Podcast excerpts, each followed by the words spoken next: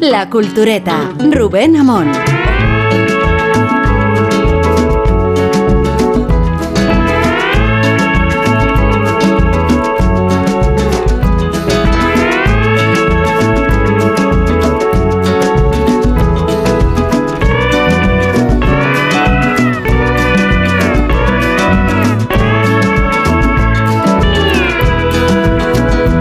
Se ha presentado en sociedad, ¿eh? se ha presentado en sociedad la mala víctima eh, esta misma semana. ¿No es así, Rosa del Monte? Sí, es que no la Te habíamos. consta, ¿no? Sí, me consta. Es que no la habíamos presentado en Madrid. Eh, y entonces hicimos una presentación el miércoles, ¿no? Sí, en así fue. Sí, sí, sí. Estuvo Isabel. Sí. Estuvo Sí, Isabel, hola, Isabel Vázquez, ¿qué tal? Eh, es que viene noches, al sí. programa, ¿no? Estuvo Isabel, Sí. entonces ella... Ella lo confirma. Y Sergio interviene justo ahora. Está todo guionizado Está este todo, programa. pero con una naturalidad. Muy pautado. Sergio del De hecho, Molino, la- ¿qué tal? Muy bien, muy bien, muy bien. ¿Qué tal tú? ¿Qué tal tú? Nadie te pregunta ahora, qué tal. No, pero te pregunto a ti, ¿qué tal tú? Bien, gracias. Bien, vale, bien. Eh, eh, gracias por, la- por preguntar. Ahora sabéis que ya no se, no se responde gracias. No, se responde Es, gracias. es de mala Ahora- educación ahora responder sí, Ahora gracias. se responde, estoy bien dentro de un orden y por lo tanto en equilibrio.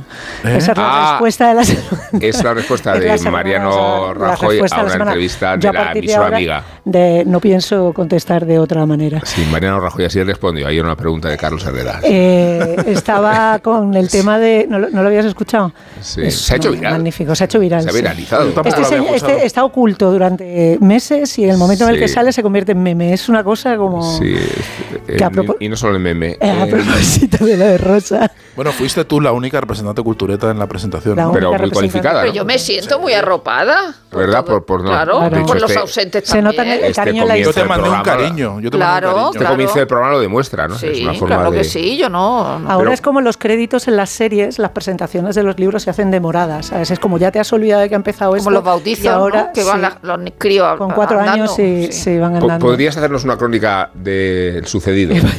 Pues por- realmente Tiempo. no, porque no hay mucho que contar. eh, ¿No? ya había- no, porque ya habíamos hablado de la, de la, del libro. Tienes que hablar del libro. La- lo que puedo, lo Yo que puedo me contar hablaba es que más de la la- crónica social. la- bueno, la que- social. que hubo jamón. Hubo Hubo jamón. jamón de primera, Claro, además. es que De, primera- primeras calidades que diría. Así y hubo es. jamón y cerveza, que es lo que tiene que haber Eh, en cualquier es que- presentación. A partir de ahora, solo queremos ir a presentaciones Me con- arrepiento con jamón. mucho de no haber podido ir. Jamón del bueno. De hecho, Sí, en el momento nos, nos fuimos porque empezó a llover en la terraza, eh, eh, porque si no nos hubiéramos quedado eh, durante toda la noche y de hecho alguien propuso llevarnos un tupper con el jamón. Chupar el porque, jamón, como el Domine Cabra. Hombre, y, Pues y luego para hacer caldo. El- Hubo desde... Y de- croquetas. Sí, hubo desde exministras, estaba Fátima Báñez.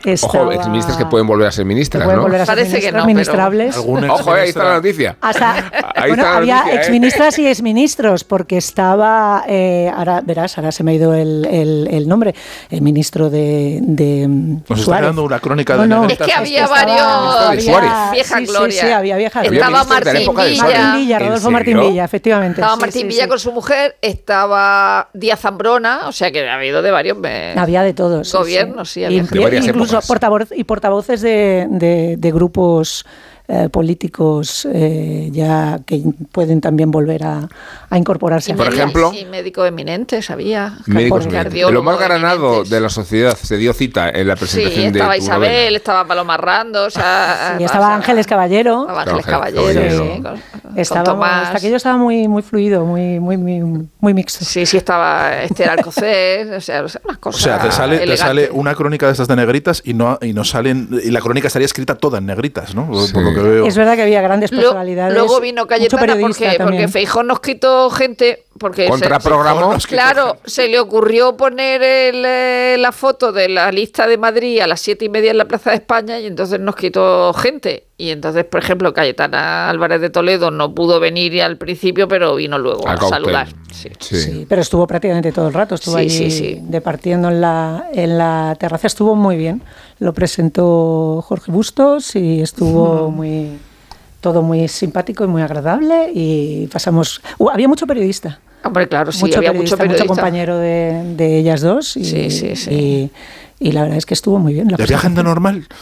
También había gente Sí, normal, gente había normal, muchos fans y había- de la eso te iba a cultureta. decir, había Sí, muchos esos fan- me interesan. Oye, Claro. me pidieron De la nocturna en concreto, Sí, ¿no? Sí. Saludo a, a todos los las que estuve y las que estuve con las que estuve conversando, pero Sí. fans de núcleo duro, o sea que se acuerdan de programas concretos y, Y de que han estado aquí de público, Sí. cuando a veces teníamos ¿Verdad? público en la... Cristina. O sea, de militancia, ¿no? estudio, sí. Militancia. Sí, sí, sí. Eh, de hecho, eh, Cristina, con la que estuve hablando durante un rato, se acordaba de que mi primer programa, ella Sí. había estado de público en la cultureta. Y tú yo me ni acuerdo siquiera te acordabas de Y tu yo me acordaba de ella, programa. sí que me acordaba de ella. Digo, porque- ¿de tu primer programa te acuerdas? Sí, me acuerdo, me acuerdo. Sí. Fue en la mañana. No, mañana. Muy bien. Bueno, pues estuvo muy bien y muchas gracias por el cariño y, Y- gracias a todos. Y el, el lunes presentamos en Jerez. Bueno, Hombre, El lunes Madrid, eh, presentamos en. Y eh, eh, lo más importante de todo esto es que La mala víctima sigue siendo un libro que hay que comprarse, que es la compañía perfecta para irse a la playa. Estas vacaciones, da- ¿no? Y que estas vacaciones es imprescindible porque es esa historia de misterio de la que todo el mundo va a disfrutar. Muy bien. Eh, Rosa, ¿estás contenta? Estoy muy contenta, muy contenta con todo. presentaciones, Con ¿no? todo ¿Verdad? estoy muy contenta. Estuvo también esta mañana, esta mañana, no, esta semana, en la radio ha estado Raúl Cimas para presentar Poquita Fe, Bueno, bueno, que es una buena. serie extraordinaria. Oye, antes, eh, eh, te voy a interrumpir, pero antes de que se me olvide, es que no estoy- deja de ser una costumbre. No, no, pero es que esta, esta es importante porque es que esta mañana he dicho que la madre era Verónica Eh, Verónica Forqué, Forqué, sí, evidentemente yo no- es Oh, Marta no. Fernández Muro. O sea, Sí. pero yo estaba pensando en Marta Fernández Muro y he dicho Verónica Forqué. Pero, Sí, pero, pero no estaba, no estaba mal dicho del todo. Nada, Bueno, pero porque sí. me he confundido con la otra serie, en con la primera de vez que aparece, la primera vez que aparece dudas, dices, ¿cómo Perdón, te dejo. Bueno, y porque Esta una... semana ha estado Raúl Cima. Marta Sí, Fernández estado- Muro y, y Verónica Forqué tienen una comicidad muy equivalente. o sea, Sí, es- presentando esta serie de Pepo Montero que, que, fijaos, yo tengo una relación muy difícil con el humor. eh, de hecho, cada vez que veo una película o una serie de humor no suelo acercarme porque se suele tratar con bastante vulgaridad y este es el caso exactamente contrario. Hmm. He visto los 12 capítulos, ya os lo digo, porque vi los dos primeros y no me pude desenganchar Es que es de los difícil. siguientes. Episodios cortos, 16 minutos, ¿no? Sí, 17. 15, 16. sí.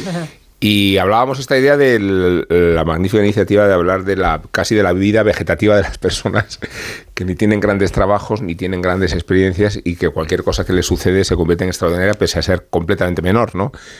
Y el buen tono de, de la comedia y la originalidad con que está contado.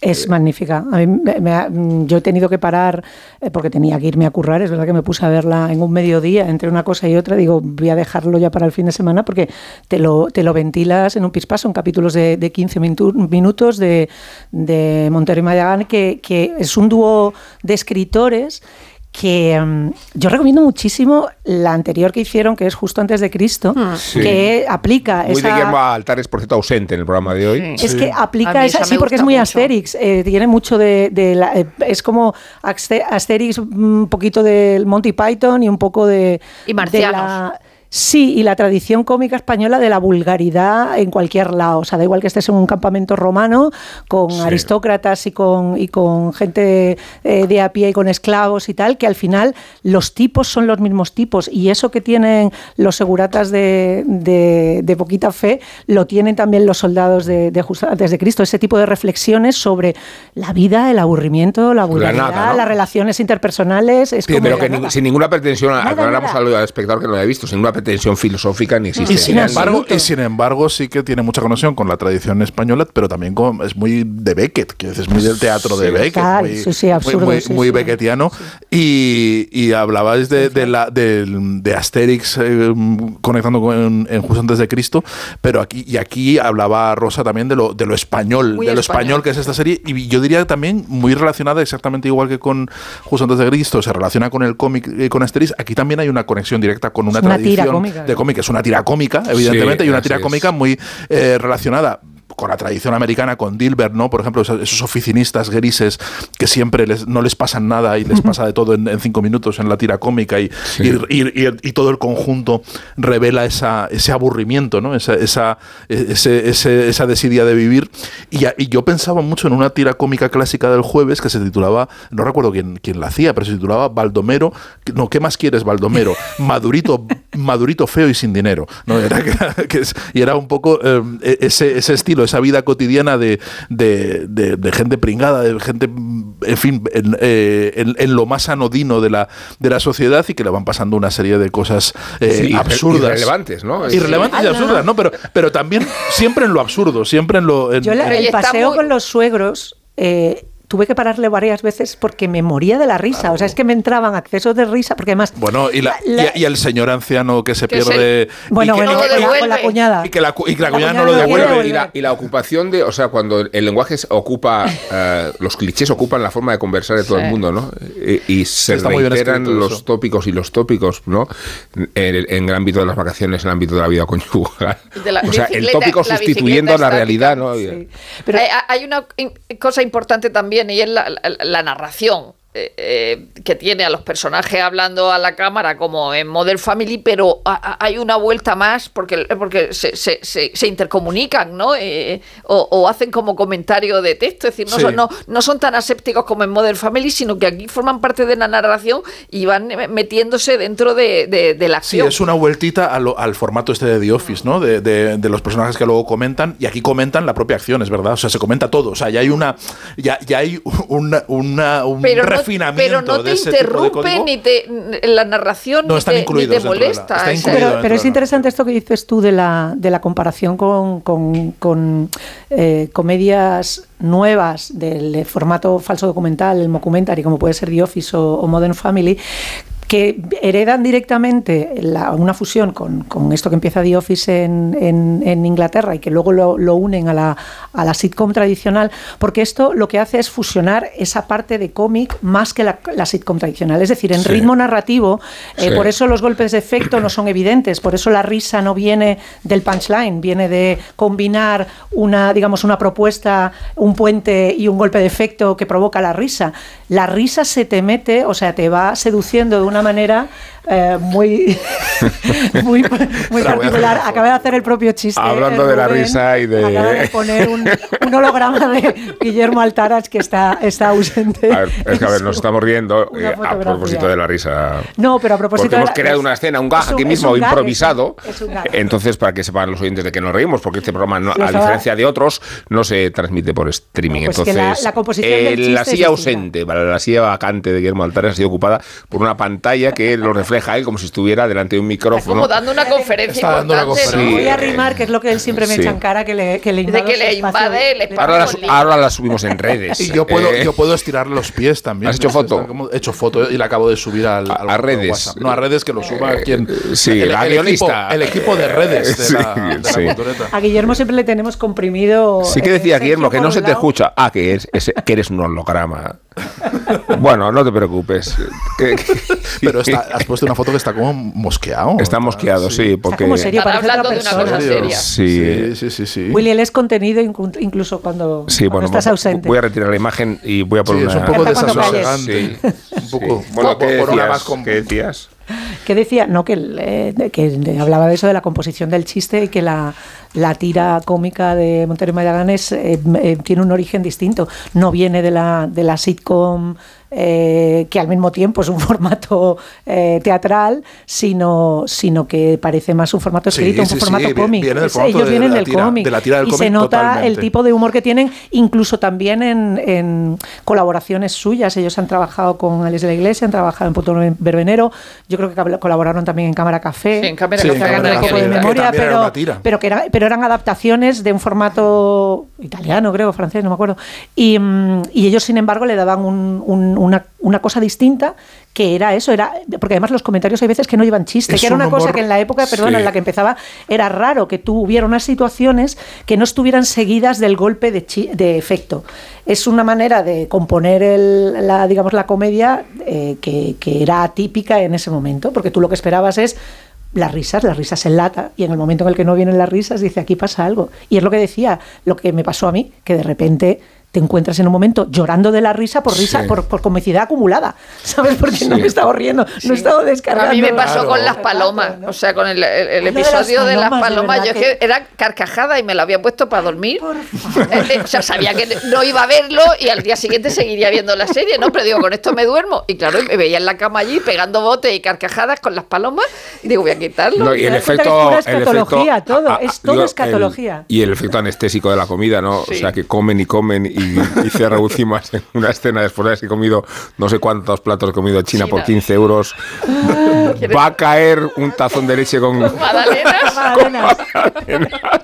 Va a caer. Bueno, y la cena- el, el primero, la, la- la cena de, na- de Navidad, Con que se llevan las sobras, no, y que es claro que se llevan las sobras, Secao. la hermana, la otra hermana dice, y ahí están echándole lleno, echa los langostinos y, el- y lo que ha sobrado del cordero, y lo que y los otros dos mirando, la, la cara de los dos mirando, ¿no? Cómo le llenan la- lo- las alforjas la madre a la otra hermana y a ellos se llevan los Pero bueno, mantecados. y, la, y, la, y la- la- lo de la ropa que hemos hablado, eh, de, de- de la ropa de la madre que coge la mujer, que en realidad la ropa de la madre la coge porque, porque cuando llega a la guardería donde, cono- donde trabaja hay un niño que llora al verla. Sí.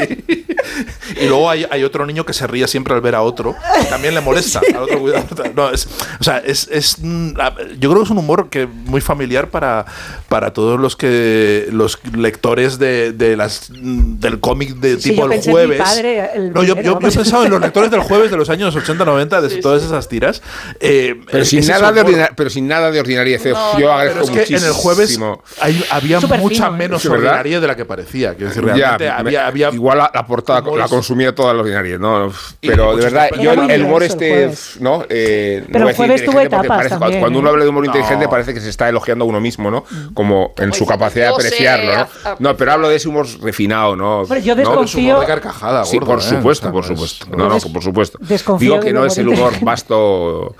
De- Pero el, jueves estoy de acuerdo con Sergio que no era así en absoluto. Es verdad que ellos eh, durante un tiempo eh, a- apostaban todas las portadas para llamar la atención, sobre todo porque cuanto más transgresora fuera la portada, más ruido hacía, más Claro. gente llamaba. Pero el jueves ha sido la escuela, la escuela de historietistas compensado, española, ¿eh? Sí. donde ha, es- ha escrito y ha dibujado todo Dios y tenía una todo. variedad de registros enorme, Sí. enorme. Sí. Y ahí ha aprendido un montón de gente y, y mucha gente ha aprendido su humor y yo creo que se nota que esa escuela está depurada en, en poquita fe, se Sí. Ve.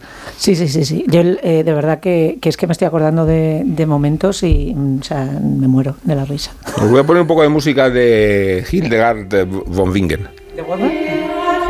Madre abadesa.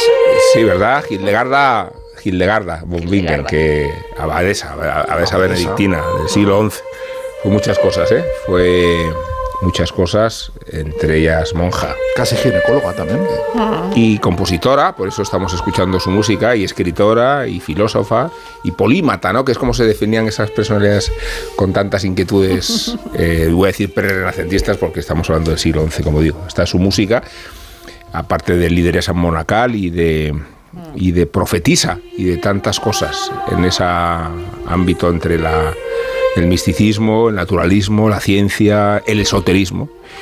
Y de eso vamos a hablar por una exposición que nos ha gustado mucho a todos, que se titula Lo oculto, que está en el Museo Thyssen y que curiosamente, pese a- al énfasis del título, Lo oculto, en realidad es una manera extraordinaria de conocer la colección entera eh, por un camino que es el del misterio, pero que podría valer para, para cualquier otro. Quiero decir que es una selección de obras extraordinarias, que incluso despojándonos de- del enfoque editorial de la exposición, la convierten en extraordinaria por las obras ahí reunidas.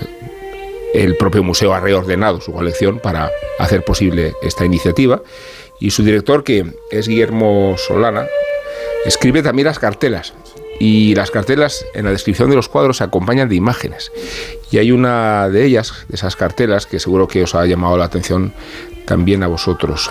Dice, entre los pliegues del sudario hay un ojo que nos mira. Me lo descubrió un vigilante de sala de nuestro museo a quien se lo había mostrado otro vigilante. La radiografía y la fotografía ultravioleta muestran que la pintura no ha sido alterada en esa zona, que fue Rivera, hablamos de José de Rivera, el pintor del 17 español, que fue Rivera quien puso ahí ese ojo escondido. ¿Podría ser el ojo del propio artista? ¿Se trata quizá del ojo de Dios Padre mirando desde el sudario de su hijo? Pero la expresión del ojo no es serena, sino alarmada, incluso colérica. ¿Y si fuera el ojo del enemigo, del maligno? Tomás de Kempis definió al diablo como aquel que nunca duerme, una frase que se repite en otros textos religiosos, desde Francisco de Osuna hasta el padre Rivadeneira. La expresión tradicional, quebrar el ojo al diablo, significa vencer la tentación. ¿Y qué pinta ahí un ojo diabólico?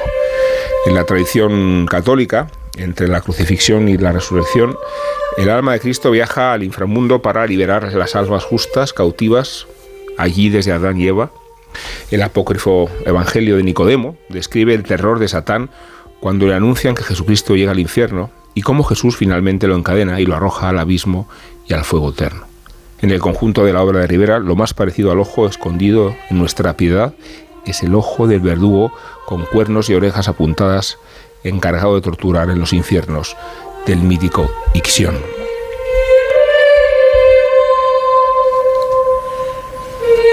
Digo que esta es una de las cartelas que aparecen, podíamos mencionar otras que aluden a, las obras de arte ahí reunidas. Eh, desde luego quien se encuentre en la exposición con el Cristo resucitado de Bramantino se va a llevar otra fortísima impresión. Digo porque no siendo la exposición un itinerario cronológico, sino temático, las obras están entremezcladas sin discriminar eh, los tiempos. Y se habla de alquimia, para hablar de la pintura contemporánea de Lucho Fontana, se habla de astrología, para hablar de Joan Miró, se habla de monología, en este caso como punto de referencia de las obras del Renacimiento y del Barroco.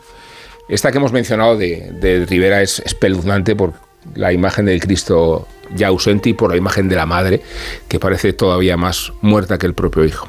Hablamos de espiritismo, en este sentido se reúnen las obras que se atuvieron a esta moda ocultista en el siglo XIX. Se habla de los pintores que suscribieron la teosofía eh, a partir del siglo XIX, la transición de las vanguardias del siglo XX, aparece Kandinsky, aparece Mondrian, se habla de chamanismo, y por eso se citan las pinturas del propio Kandinsky, de Picasso y de Jackson Pollock, y se habla de sueños y de oráculos y de premoniciones, y se reúnen pinturas extraordinarias de, de Delvaux, de Dalí, de Max Ernst. Digo que, el, no sé cómo lo habéis visto vosotros, eh, he citado este cuadro de Rivera porque creo que es el que vertebra un cuadro en el que, en el, que el ojo te mira de frente, que es una, una de las... Yo después... El diablo te mira de frente, no te, te tienes que eso, que, que, que desterrar el mal de ojo de, de alguna después, manera. ¿no? sí, se supone que los... Te tiene que mirar de y perfil. además lo explican, ¿no? te, te, te, te tiene que mirar de perfil el diablo porque si no te echa mal de ojo, ¿no? Y aquí te mira de frente. Lo cual Es es cierto, es cierto que está muy escondido y que te lo tienen que señalar. Es decir, una vez te señalan el ojo, ya lo ves.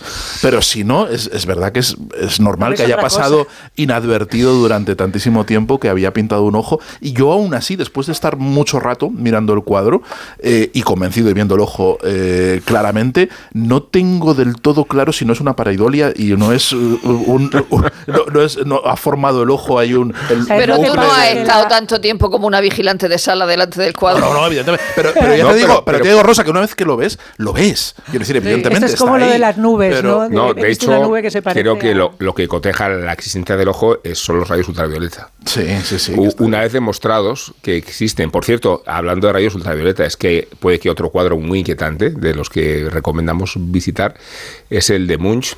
Ay, ese es mi favorito. ese es más bueno, pues eh, eh, explícalo, Sí, sí. explícalo porque. Bueno, es un cuadro, es un atardecer de Munch de, de 1888, que además está, eh, está expuesto la, el cuadro y la radiografía al lado, ¿no? De Eso cómo es. está. Y es un cuadro de la, de la, la parte de espiritismo, de que es la sala que a mí más me ha, me ha, me interesado, más me ha gustado. Me parece que tiene una selección de cuadros maravillosas y cuenta, es una escena campesina, una escena de una granja, de un, un, un señor, un granjero sentado en un atardecer y se ve un prado y en el prado si te fijas se ve como una figura desdibujada como humana, una silueta humana como desdibujada, que, se, que, que al hacer la radiografía se descubre que eh, Munch pintó una figura que luego borró, luego difuminó, y entonces se ve, tienes que fijarte mucho, se ve el espectro. O sea, está, está pintando un espectro, una aparición dentro es que eso del es la, par- la pardo, que le- eso es lo emparenta con maravilloso. la, con la fotografía espiritista, que es una Sí. tendencia desde mediados del, del siglo XIX en adelante, con casos eh, súper conocidos como el de William H. Mumler, que era el tío que pintó el fantasma de Lincoln. O Mm. sea, que era un, un tío que se dedicaba a hacer fotografías eh, de espectros, que en realidad eran dobles exposiciones y, y- y imágenes superpuestas, pero que en el momento, eh, claro, seducían a la gente que estaba deseosa de, de- en ese momento de, de- estar en contacto con el, con el más allá. Y se le presentó la viuda de Lincoln para que dibujara a su, a su marido, igual que las representaciones de hadas, como las, las de las hadas de Cottingdale de- del 17, las niñas que mintieron eh, diciendo que habían fotografiado hadas cuando realmente eran recortables y que estuvieron hasta los años 80 insistiendo cuando ya eran ancianas venerables que no, que no, que habían visto las hadas y que no habían hecho trampa en las fotografías. Pues es, eh, es la misma, digamos, la misma técnica que utiliza mucho y el, el cuadro es, es impresionante. Son sus dos hermanas, además. Son sus dos hermanas. Sus dos hermanas en Lo una que hace casa más de inquietante campo. que una desaparezca y la otra no. Eso es. El primer plano de una y la forma de cotejar la existencia de ese fenómeno paranormal. Porque mucho se ocupó de borrarlo, ¿no? Es dejando el espectro vivo, Dejando ¿no? el Es- espectro. es- Es, es- fascinante. Es, es incluso Sí. tiene, esa sala tiene algunos momentos desasosegantes, como otro cuadro que me gustó mucho, que es el, el retrato del doctor Haustein de, Bueno, de ese Bueno, ¿cómo es? Ese señor parece Alfonso Usía. Es, es un, era un, un dermatólogo, un dermatólogo eh, muy famoso en Berlín en los años, en el Berlín de entreguerras, es un retrato de 1928 y lo retrata con un instrumento quirúrgico, además una cosa un poco siniestra, como Sí. retrata ahí que, el- que el hombre se quiera retratar con, o sea, por lo menos estaba limpio, no lo, lo había desinfectado antes de, de Sí, porque retratarse. es dermatólogo, pero parece un, parece un, un aparato ginecológico de Claro, esos de sí, principio sí, de sí, siglo, parece ¿no? algo que no quieres tener cerca en ningún caso, ¿no? Es una y entonces está el señor retratado y se proyecta una sombra en la pared, una sombra como demoníaca, monstruosa, como de Nosferatu, ¿verdad? Como en perfil. expresionista, Es total. expresionista con, con una mano con un, que va avanzando con unas garras y se supone, dice la cartela, que, que era una proyección de su mujer, que su No, mujer de su amante. de su amante, de su de su amante, ¿no? porque es la que le va a hundir la vida. Es que Claro, que luego le hunde. que es, es, una- un- es como una premonición, ¿no? De, de lo que le va a hacer en la vida, ¿no? Pero claro, que, que no había una. O, o que al menos explicaba eh, Shad que no había una intención de, de- convertirla en una figura demoníaca, sino, sino que, que la proyección, las sombras provocaba eso y entonces a- apareció así, ¿no?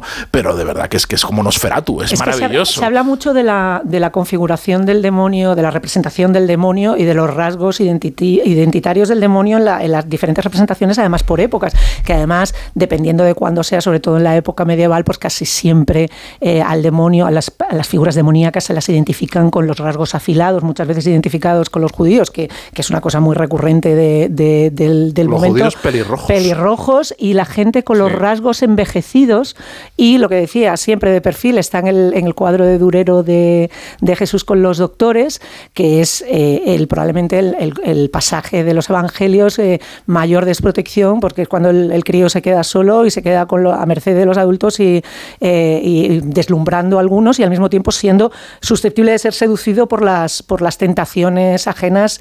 eh, si, no, si no fuera Cristo, probablemente lo hubieran, lo hubieran conseguido. Entonces aparecen esas figuras demoníacas y en el cuadro de Durero hay una que es espeluznante y, y como, como bien dice la tradición, pues hay que retratarlo de perfil para evitar que, que te vaya a ti a, a su yugar también si te mira de frente. Yo había, había leído la crónica de Nati Pulido en ABC antes de ver la, la- la exposición, que era muy divertida porque decía que, que, que- que Guillermo Solana se había convertido en Iker Jiménez.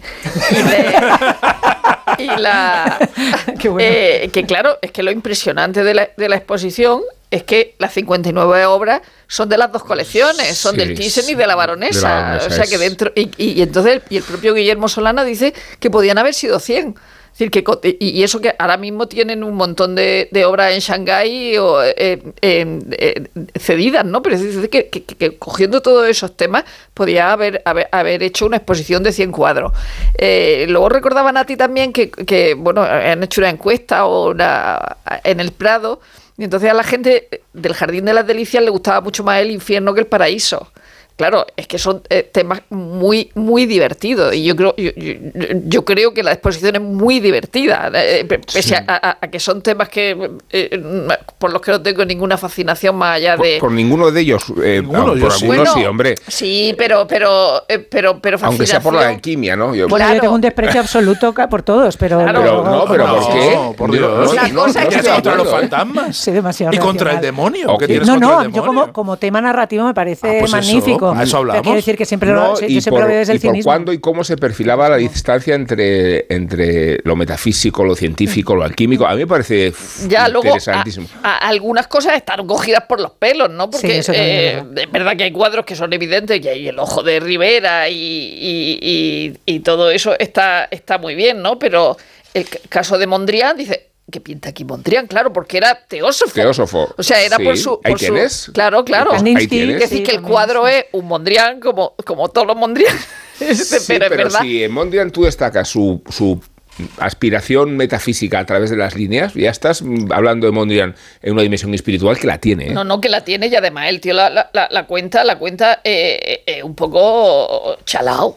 O sea, el, Pierre Mondrian Sí. se, ad- se adhirió a la Sociedad Teosófica en 1909 y entonces hay una carta en 1914 que le escribe a su amigo Lodjevic eh, y dice, dices que nunca podrías ser un teosofista, supongo que yo podría decir lo mismo si te refieres a lo que son la mayoría de los teosofistas, pero eso no altera el hecho de que yo creo que los principios de la teosofía son verdad y que ello conduce a la claridad en el propio desarrollo espiritual. Y luego también le dice, cuando, cuando Rudolf eh, Steiner impartía una clase de conferencia en los Países Bajos, Mondrian le, escribe, le manda un libro suyo acompañando de, de- de esta carta. Dice, creo que el neoplasticismo en el arte del futuro previsible para todos los verdaderos antroposofistas y teosofistas.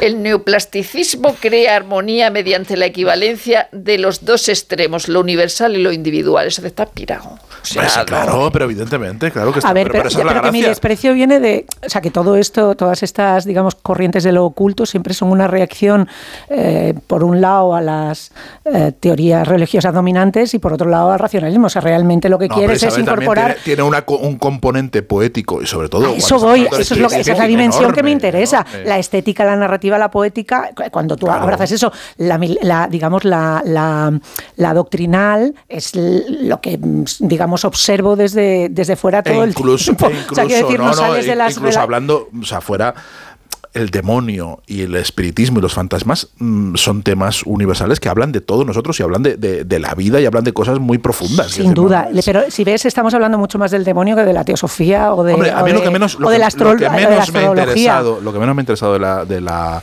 exposición es eh, precisamente las salas Pero de la porque el demonio- del perdona. chamanismo, no, y por, y, por, y por eso y por las obras también, y la parte de los sueños, porque está Dalí, yo con Dalí pues me tengo Mira, que pues a, salir. a mí Dalí sí me gusta, No pero la, Dalí. pero, pero sin embargo en la parte de los sueños había un cuadro de Baltus, que creo que también estaba en la De los exposición. naipes. que hizo de Baltus en la ca- El de las- el de la partida de naipes es Mm. Con equivalencia Es de la buenísimo, sí, con la niña y el- con la niña y, y echando crío, el mm. crío, ocultando de- en la espalda eh, la, la, La carta. la carta, ¿no? Eso es, ese cuadro es fascinante, maravilloso, pero a mí las partes estas del, del, del chamanismo y que además que tiene más sobre, con- eso está cogido un poco por, lo- o sea, no, decir, y además está, está, más pasado de moda. pelos. la- Ahí se el ve más el paso del tiempo que, que nos interpela mucho menos. Yo creo que son corrientes de un espiritualismo ya muy de modé que no dice nada. a Bueno, y sobre todo no que lo, que decía Rosa de incorporar según qué, qué autores. O sea, realmente la incorporación de Jackson Pollock es porque él dice que imita a los chamán, o sea, es como los primitivos pintando en el suelo en vez Como de si pintar en. estuviera poseído, sí. o sea, que son ya imposturas más contemporáneas Sí, que pero fijaos, yo- forman yo- parte de la narración. Una exposición como esta, eh,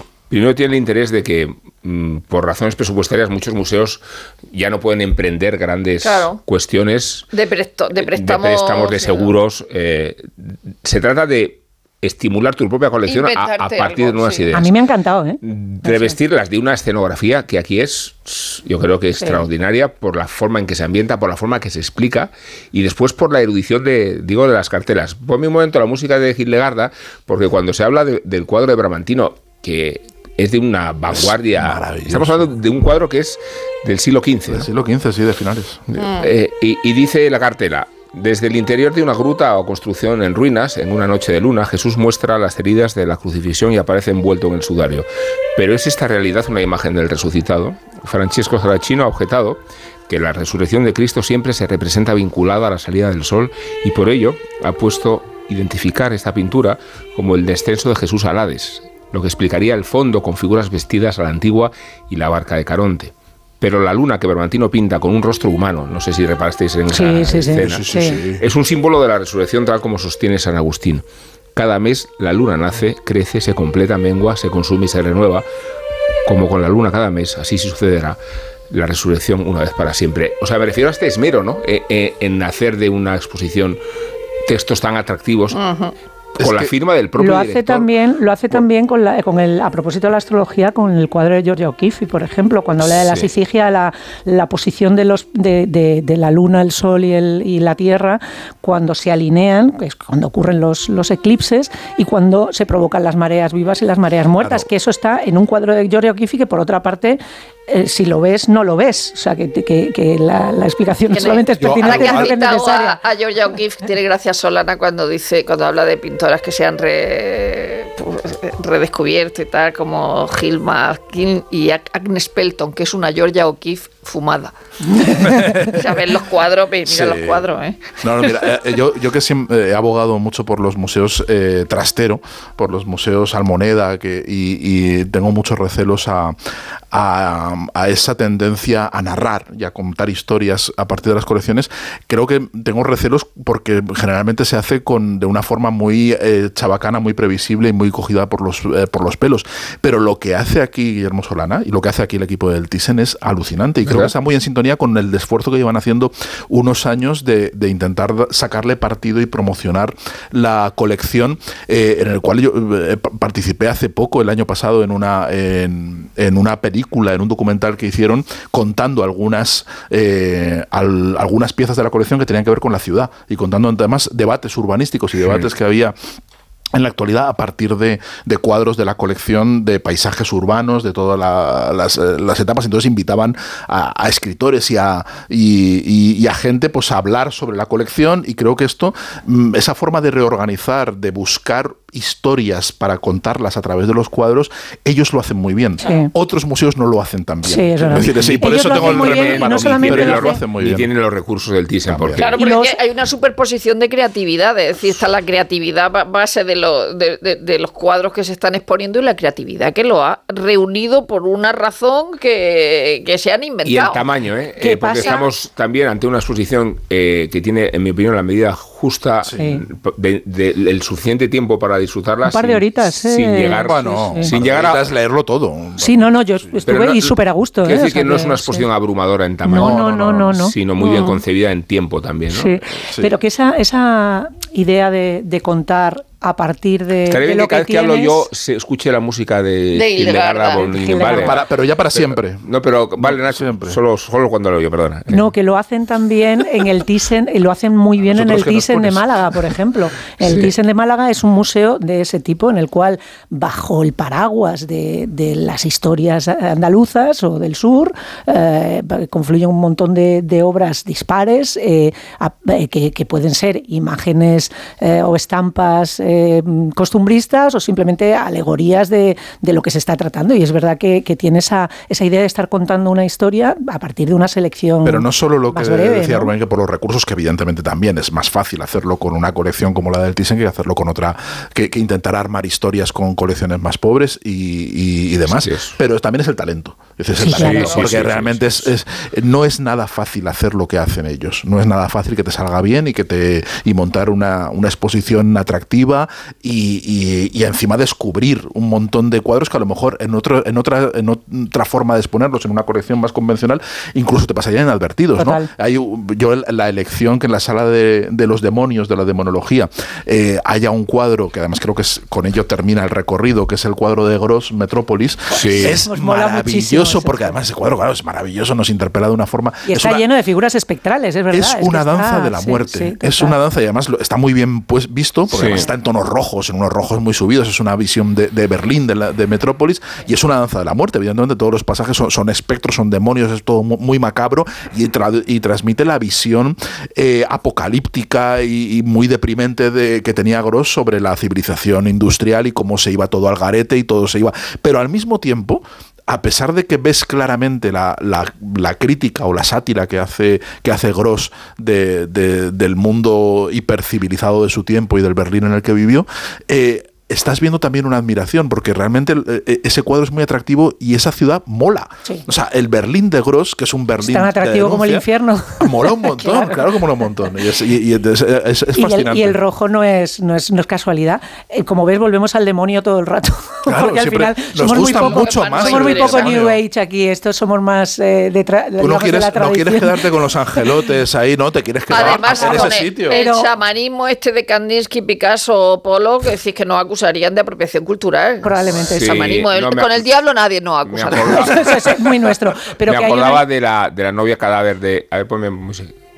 Pero por favor, de verdad, esto es Me acordaba, me este acordaba, me acordaba de la novia cadáver de Tim Burton, ¿no? Sí. De, Yo prefiero olvidarla. de- no, pero la, la idea de que era mucho más atractivo el mundo de ultratumba que, que el de la superficie. Y, es ¿no? mucho, y- y, siempre son, yo, sí. y son mucho más atractivas las ideas de Tim Burton que sus Pues, películas. deja- hablas tú ya no suena la música. Lo único atractivo ahora mismo de Tim Burton es su novia, Eso sí. Mónica ¿Pero Bellucci, qué? cosa ¿Cómo que no me hace? explico. Pero ¿cómo hace? Se levanta unas jacas impresionantes este señor. Es Sí, increíble. Eh, sí, Bueno, hombre, Es que cuando Tim Burton habla también suena Hildegarda de Elena fondo. Bonham. Carter no lo veo yo de No, jaca. pues hijo, por fenomenal. No, no la podemos ¿Cómo te comparar. es? No, que es Mónica Bellucci Pues con. Tim Burton, el señor despeinado Sí. que no, o sea, Pero porque Tim Burton cuando habla también le sale muy Hildegarda de fondo, pero le sale de forma natural. Le sale de la. de Contado demasiadas de veces mi anécdota con Mónica Bellucci para De hecho, ¿no? la hemos contado incluso, pero, no la has No contado, no la has contado y no con te da Hildegarda, vergüenza. con Hildegarda de fondo.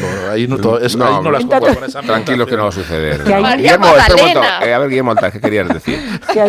No ha dicho nada. Ah, bueno. No le entendí. Ah, que es bueno, un western, muy bien. que la posición es un western. Bueno, Que creo no que- necesariamente, pero, pero que... Sí, perdona. No, no, que había, es que creo que vamos a completar, creo que hemos hecho el, el repaso completo al- a, la, a la exposición. sala del, de- del demonio. Para no de la A ver, el demonio, a ver, es que mola mis favoritas muchísimo. demonio y espiritismo, porque además A mí empieza igual, la, igual, la astrología total. tiene un Sí, punto sí, casi ingenuo y 100%. gracioso. 100%. No, pero es gracioso. La porque carta astral ahí en el lo señor, alto. que se, el señor ver, que se retrata con una note la, Sí. la corpulencia de. San Agustín con el digo, zodiaco. Esa sala que tiene ese cuadro dorado de Lucho Fontana. Que es pintura de vanguardia italiana de... Dios, no puedo con- ¿Qué te pasa? No puedes con. eh, estoy viendo un aura que te sale por Hombre, detrás. es estoy como hablando-. Os recuerdo que el cuadro de Fontana, que es dorado, alude a San Marco no, y encima la está división. levantando las manos como un Cristo. Pero- que de verdad. Sí, es que además ya... Es como cuando Yurena fue al deluxe y le pusieron una nube encima porque estaba pesadumbrada y todo el rato que le salía una nube. Que- Voy a sacar una foto a, a Rubén porque realmente tiene Sí, por favor. una imagen divertida. Pero no le. Pásala luego al, al equipo de redes. Que- El equipo no de redes va a trabajar muchísimo porque Guillermo Altares no está y porque yo en cambio cada vez que hablo suena esta. bueno, Míralo. si queréis intervenir, bueno, eso que la, la exposición va a estar bastante tiempo porque porque exactamente lo voy a, os lo voy a decir. eh, Septiembre, me parece, ¿no? Septiembre incluso, ¿no? Pues sí. Y nos Se está podría, fresco y se nos está podría dar a hablar mucho, ¿no? De cuál es el peso del esoterismo, de la alquimia. La alquimia, si hablamos de Paracelso, yo podría extenderme Ah. durante horas, pero creo que el oyente podría resentirse de mi El erudición. oyente puede ir a ver la exposición. De, no, de cuántos esotéricos, de cuántos alquimistas fueron después aceptados como científicos. Por eso digo que esa Sí. frontera es muy interesante y creo que Es para que la alquimia pasaba como con el periodismo, que no hay puerta de acceso. Cada cual. Claro, allí entraba cada uno podía ser quien y te quisiera. homologaban cuando te llevabas un tiempo y, y criterio demostrado. Claro. Claro. Y el, el- El carnet alquimista. estás haciendo milagros. pero, pero Sergio, ¿qué tienes contra los milagros que se verifican?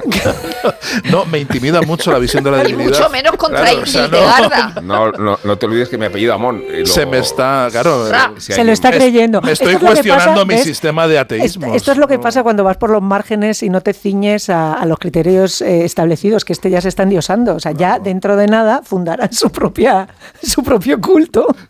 Bueno, pues nada. eh, eh, Pero esto así va a ser siempre, incluso, o sea, todo, el- lo- todas las temporadas, cada vez que hables va a sonar Hildegarda. Está siempre. solemne. si estamos haciendo una, una programa sobre lo oculto y sobre lo misterioso, tendrá sentido que ocurra en este programa. De hecho, Ibernon no se ha visto en otra. Voy a darle paso a su crónica, envuelto yo en este aura metafísico de Hildegard von Bingen. Esta semana os digo que Nacho Ibernón nos trae un bolero para dar la bienvenida a la cultura veraniega que inserta el mismo entre la operación salida o la operación retorno, que a veces son la misma.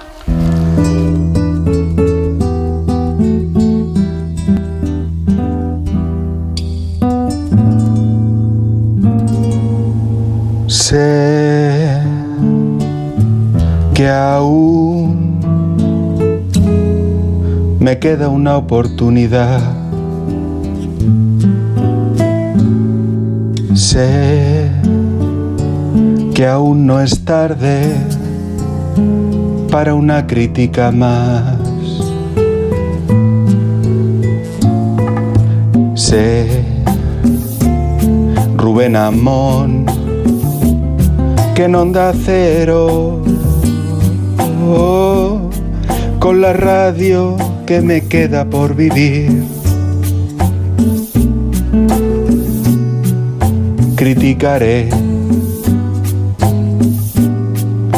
lo que yo quiero.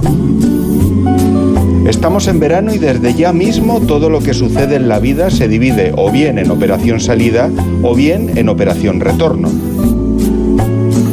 Hasta siempre, Indiana Jones. Muchas gracias por tu despedida espléndida para juniors y seniors.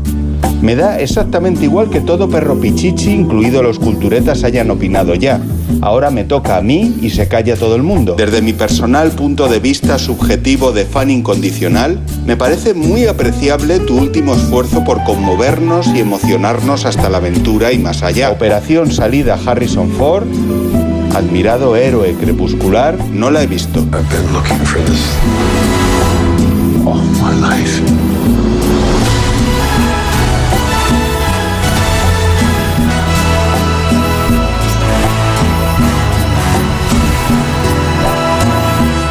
Hola, ¿qué tal? Michel Houellebecq. Ya tengo en mis manos un ejemplar de tu nuevo libro, Unos meses de mi vida, editado en anagrama.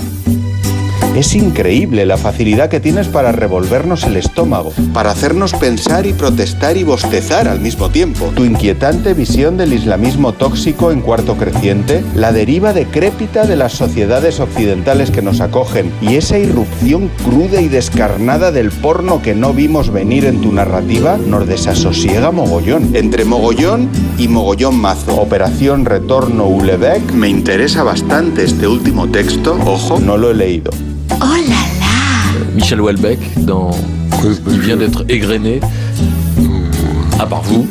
Non, non, mais je, de, de Gaulle, euh, ¿Cómo criticar lo que no leí? El tiempo me dirá si yo me confundí. Yo digo lo que quiero, siempre. Culturetas canta, sé que no es el final. Vamos, todos, venga. Sé que aún me queda una crítica más. Vamos, venga. Sé que aún no es tarde Onda Cero, La Cultureta. Le digo nunca más al camping gas. Quiero pillar los 15 millones. y nosotros pillar los 10. Tengo una nueva ilusión.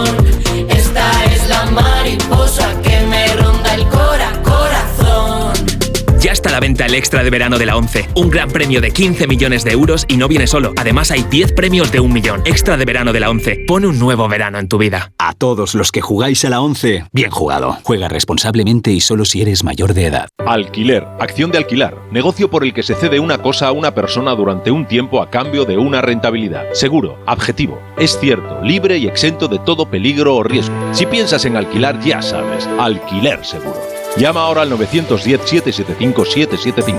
Alquiler seguro. Protección a propietarios.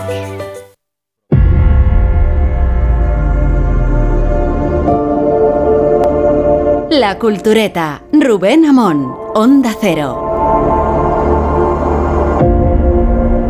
En la noche del 27 al 28 de noviembre de 1989, siete personas se encaminaron apresurada pero cautelosamente hacia la frontera entre Rumanía y Hungría. Bajo sus pies la tierra congelada crujía ruidosamente, o eso les parecía mientras avanzaban sobre los profundos surcos de un campo arado. A intervalos escuchaban ladridos en la distancia desde las aldeas circundantes y se asustaban pensando que tal vez serían los causantes de la molestia de los perros. Ahora, pasada la medianoche, la temperatura había bajado tanto que el frío se había convertido en un verdadero peligro, aunque no era el único, ni siquiera el más importante, pues los siete se habían embarcado en la aventura más peligrosa de sus vidas. Estaban a punto de cruzar de forma ilegal la frontera entre dos estados comunistas.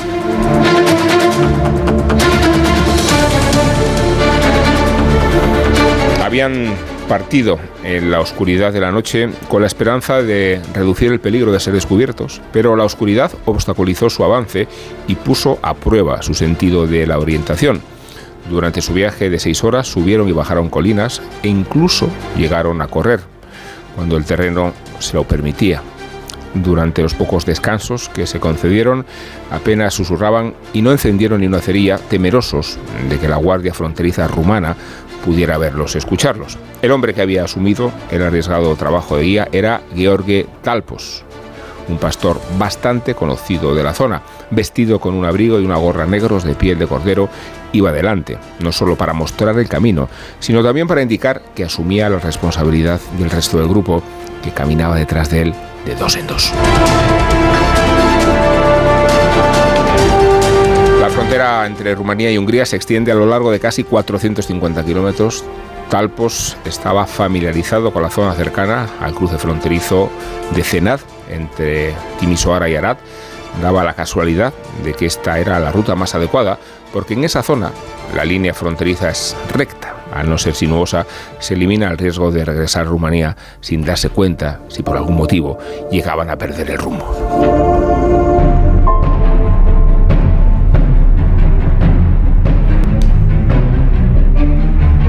Si una patrulla del ejército rumano sorprendía a Talpos solo cerca de la franja fronteriza, este habría podido proporcionar varias razones plausibles sobre su presencia en la zona. Además, conocía personalmente a uno de los guardias.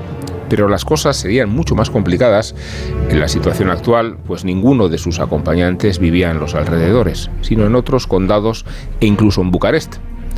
El riesgo que corría Talpos se había agravado por el hecho de que uno de los fugitivos era Nadia Comaneci, la gimnasta campeona olímpica mundial europea, a quien el dictador Nicolae Ceausescu había promocionado por todo el mundo como símbolo de orgullo nacional. La gimnasta más famosa del mundo huía de su propio país, que había estado bajo el control de un feroz régimen totalitario durante más de cuatro décadas el pastor no habría tenido ninguna excusa, ningún argumento lo habría exonerado si lo hubiera atrapado junto a Nadia. Talpos afirma que solo descubrió que Nadia formaría parte del grupo esa misma noche, antes de salir, algo que lo sorprendió e intimidó. ¿Cómo diablos puede Nadia cruzar la frontera de noche como una delincuente si ha estado tantas veces fuera del país? ¿No se podría haber quedado entonces? Fue su reacción al enterarse de la decisión de la deportista.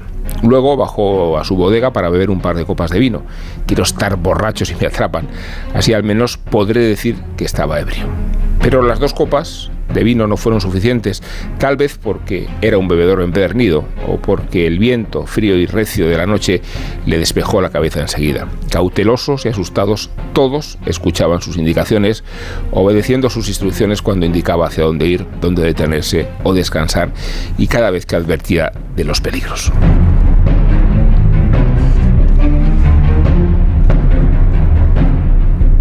Era casi de mañana cuando llegaron a Hungría, aliviados porque el viaje más difícil de sus vidas había llegado a su fin, se dieron cuenta de que habían pasado cuando descubrieron el hito que indicaba el final del territorio rumano, pues a diferencia de lo que pensaba Comaneci, no había cercas de alambre de púas a lo largo de la línea divisoria, continuaron su camino y solo después de unos kilómetros se detuvieron para besarse y abrazarse, pues no había podido celebrarlo en el momento de cruzar la frontera.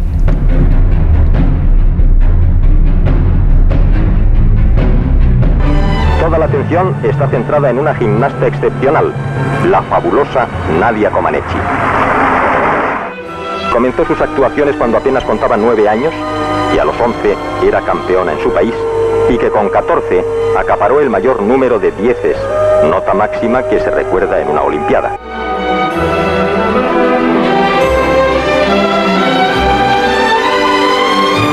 Originalidad, ritmo y amplitud de movimientos son las principales características que destacan en la actuación de Nadia. Y como final, la salida peculiar de esta rumana, hasta el punto de que en el argot de la gimnasia se la conoce como salida Comaneci. Salida Comaneci. No se refería al cronista de televisión española a la fuga de Rumanía a Hungría. Se refería a esta peripecia que nos ocupa a todos, porque bueno, creo que Nadia Comaneci es una referencia cultural, sentimental, deportiva, eh, y es la razón que atrajo tanto a Rosa Belmonte, que nos ha propuesto este libro que publica Oberón, cuyo autor es Estellar el Olaru, Nadia Comaneci y la policía secreta, historias de la Guerra Fría. Luego explicará el doctor del Molino. Le inquieta también que tenga voz de eco cada vez que hablo ahora. Eh, estamos en un programa metafísico. es que Sergio, me Lo que no estoy- puedes hacer es, ante las revelaciones, negarlas. No, no, no las niego, pero alguna reacción podré tener, ¿no? Quiero decir, no, no, tampoco voy a estar impertérrito ante ello. Se está demenciando. O sea, ya es no, se- eh, o eh, sea, Rosa. está- además, además, el día que Rosa. hablamos de Ceausescu, el día que hablamos de Ceausescu. Bueno, además, querido Sergio, Verá, querido Sergio, en nuestro chat privado, el que mantenemos en grupo, te has declarado partidario de Ceausescu. Sí, sí, sí, eso luego Pero lo luego lo vas a Team explicar. Vela, Team, team A- Ceausescu. Ahora se va a explayar eh, Rosa Belmonte. A ver, no.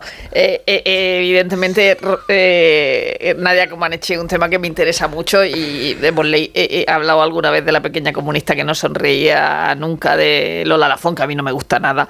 Es una novela que no me gusta nada.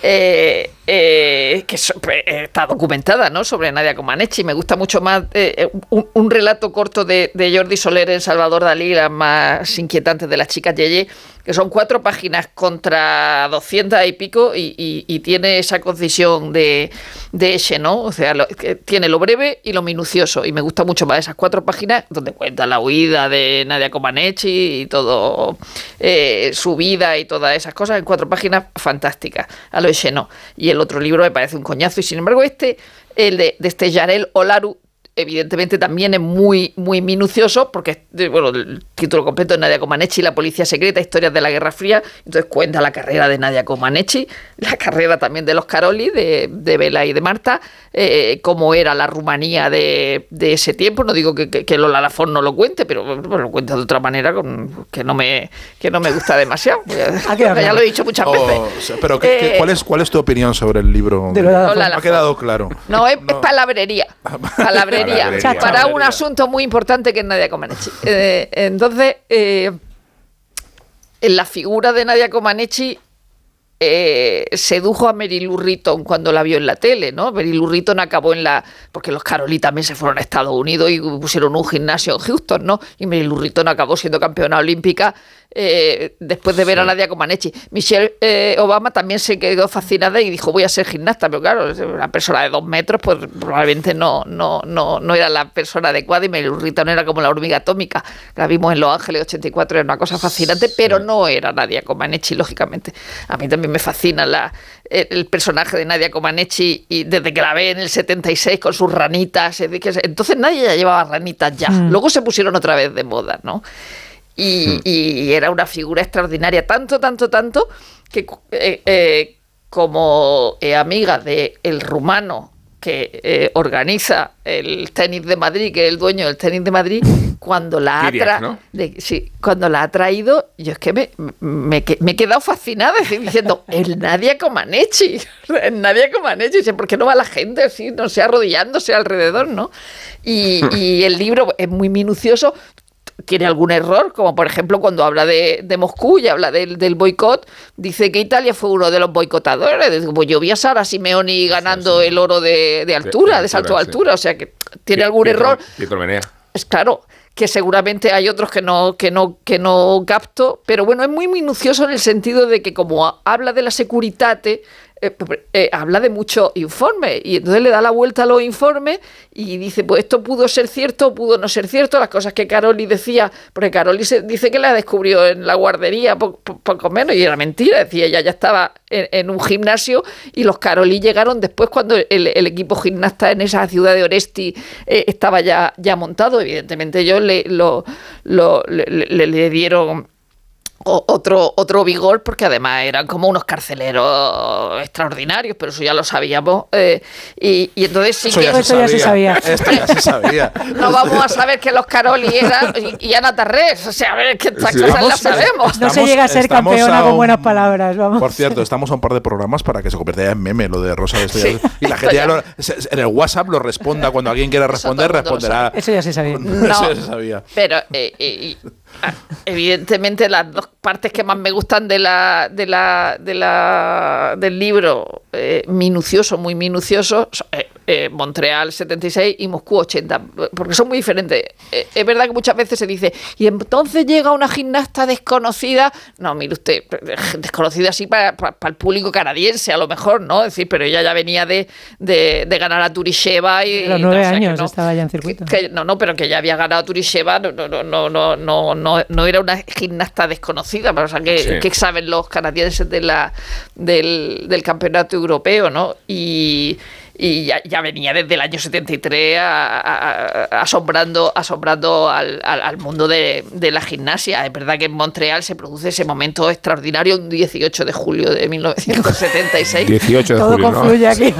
¿Qué tiene que decir a esto? Eh, eh, pero y también hay un factor de suerte porque cuando se va a seleccionar el equipo olímpico, había estos son de pueblo, ¿no? Estos eran de, provincia y Caroli estaba en un, y Nadia Comaneci estaban en un sitio de provincia.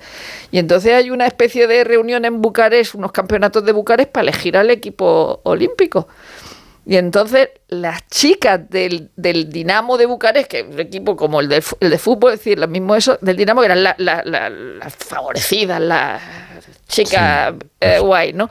Y entonces se presentan unos inspectores allí del Partido Comunista y ese día las chicas del Dinamo estaban en la playa.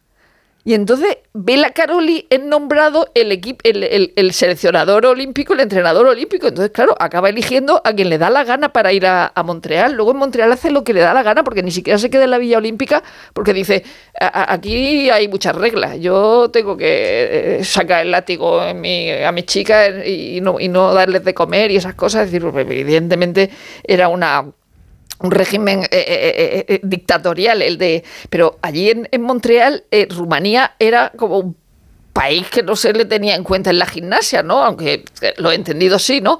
Pero es que estaba Rusia, es que Rusia tenía a Olga Korbut, tenía a Turisheva y tenía a Nelly King. Y, vienen una, una, unas tías que no se, se conoce nada y llega el momento ese del, de, la, de las barras asimétricas y, saca el 10, pero cuando salen los números pone 1,0 y dice, pero ¿cómo van a dar tan poco puntos? Es decir, porque el, marcador no estaba programado para dar más de 9,95. Le das un 1. Bueno, evidentemente Nadia Comaneci se, convierte en una de esas personas dentro del deporte que, forman parte del siglo XX, como Marek Spiz, como Mohamed Ali, es decir, eso, eso, eso es indiscutible. 7-10, eh, eh, eh, la individual general, aunque, aunque gane Rusia por equipos.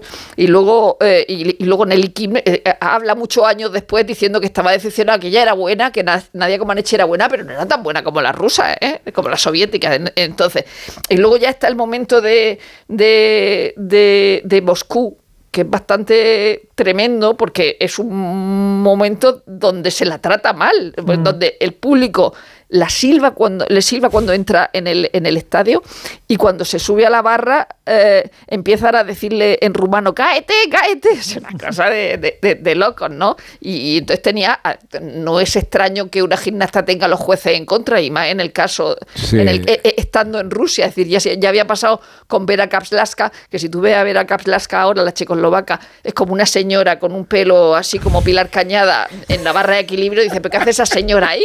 Que en realidad tendría 20 años, ¿no? Pero, pero Sí, parece una buena señora de señora. 45 en la barra de equilibrio. Si ves la foto. Yo es, que, es que tenía un libro de los Juegos Olímpicos y, y- y, claro, me lo sé de memoria y cuando vi a esa señora digo, pues yo, si está, está- ¿qué hace aquí en la barra, no? Si es mi abuela.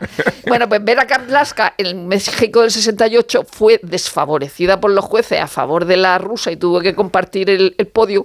Y cuando suena el himno, el himno eh, soviético, se pone a mirar de lado. Entonces se interpretó como que era porque los jueces la habían maltratado, pero en realidad era por la invasión de Checoslovaquia. Entonces aquí se vuelve a repetir lo de los jueces contra Nadia Comaneci y aún así, además le, le hacen putadas de...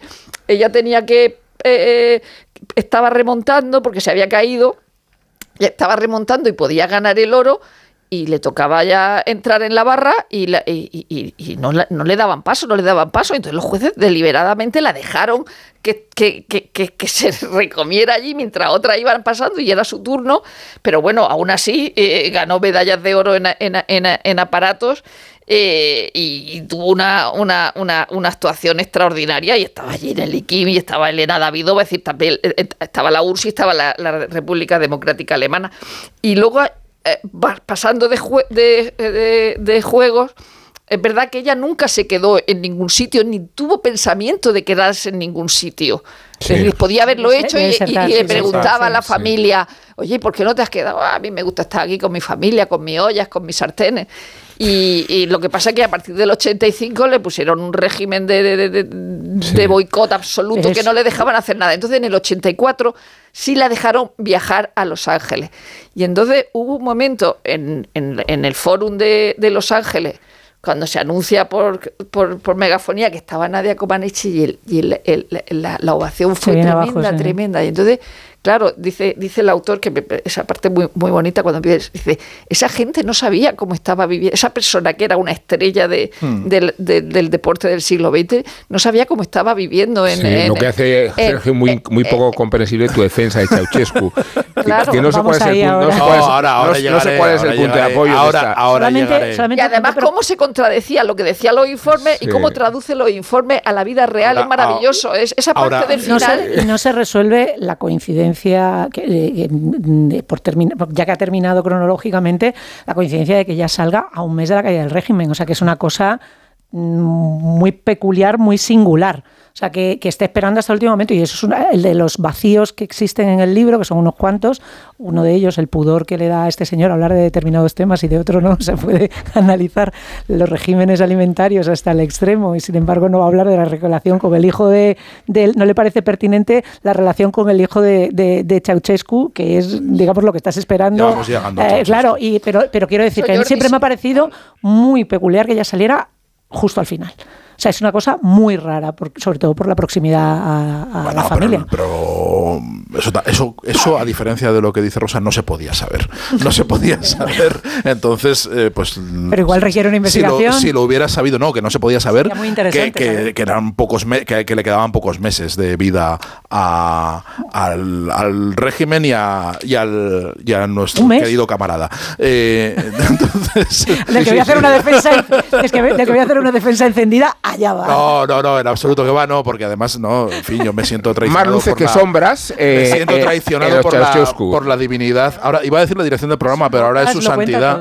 de la- eh, violando, porque, porque yo solo soy estalinista en la intimidad. Yo, eh, en, en público soy demócrata Pero de toda la vida. Ceausescu era un dictador muy horrorroso. Muy horror- de lo- pero vamos, eh, Pero claro que sí, que, evidentemente. que el más. peor. Pero claro que sí, o sea, esto eh, yo- lo que venía a decir Sí, es que el libro a mí me ha derrotado, Elena. me ha derrotado eh, precisamente por lo minucioso, por lo minucioso y, al- y paradójicamente es muy minucioso y además muy poco tiene minucioso. un montón de vacíos totalmente inexplicables y además está narrado de una forma que yo creo que merecería un repasito un repasito enorme Eh, pero pero, literatura. Pe- Pero, hombre, pero, po- pues, pues, pues no tiene por qué no serlo. Quiero decir, no, no sé por qué no se lo vamos a exigir.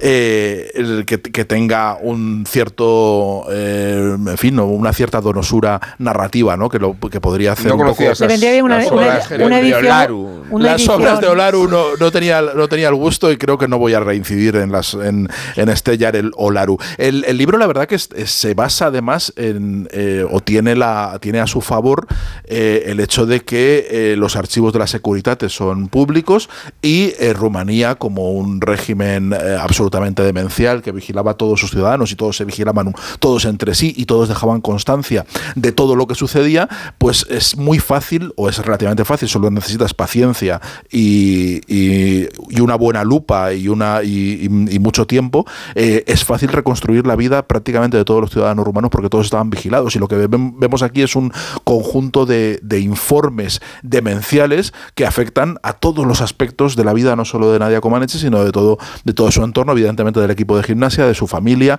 de todo lo que tiene que ver, ¿no? Y entonces eh, es un libro que no se podría escribir sobre ninguna otra figura relevante porque no llega, o sea, porque no, porque la gente no suele A tener micrófonos. En las tasas sí, de gente, de gente de, de- de la Europa del Este, de, de, Sí, de de la, la RDA, y no de todos los países, yo creo de la RDA, de Rumanía y poco más, y de Corea del Norte, quizá. eso digo que son los únicos, los únicos que vigilaban de ese modo. Estamos hablando de, de que están recogidas las conversaciones privadas porque había micrófonos en las casas de todos. Y Sí. estaba todo, había una red pero, de pero el tío hace blip lados. incluso en los tacos. O sea, eh, que, que es una cosa que me parece Es- alucinante. es- de repente dice iba, vulgaridad. En vez de decir. Entonces no sé, no- nos putas, hurta- dice. Es especialmente Es de un eh, pudoroso.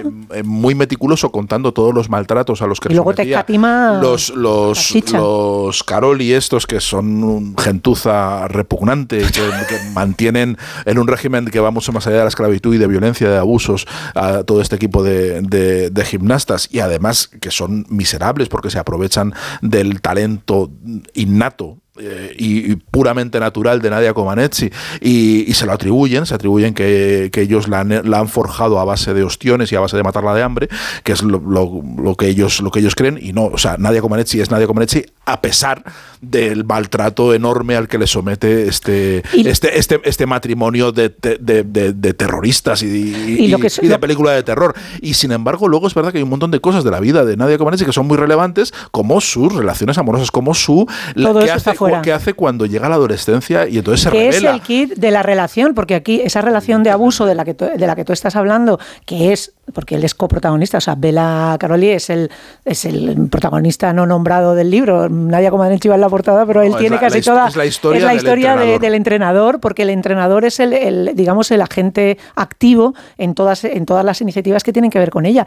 Y lo interesante de esto, y creo que es el libro que escribirá Rosa del Monte en algún momento, Bueno, pero déjame, probablemente. déjame aclarar ante la audiencia, perdón. antes, antes Sí, de ante ante- tu antes- conciencia más que ante la audiencia. No, ante la, ante la No, audiencia y ante los, ante los trolls, antes de que me empiecen a, a colgar el San Benito en Twitter de, de, Lo de que faltaba, ¿no? De que soy, que ya es el, es el último que me faltaba ya por tener. Simpatizante que de Ceausescu. Simpatizando de Ceausescu. Y de Caroli. Que, el chiste, y de, y de Caroli también, que el chiste evidentemente iba por mi sensación de derrota absoluta de que yo no podía leerme un solo informe más, Más de la los que estaban transmitidos, tra- transcritos aquí de la. Securitate. Entonces yo ya estaba pues a favor de que toda esta historia acabase de una vez con mucha sangre y a favor se resolviese a favor de la, de la dictadura para que dejase de emitir informes y ya no pudiera no, Se no- relajaran no una hubiera vez. que Pero leer lo Ya más. mejor de todo es que Elena Ceausescu había marcado el objetivo de tres medallas de oro para, para Nadia Comaneci en Moscú. Y dice, Sí. ¿pero tú quién eres? y no vengas con menos.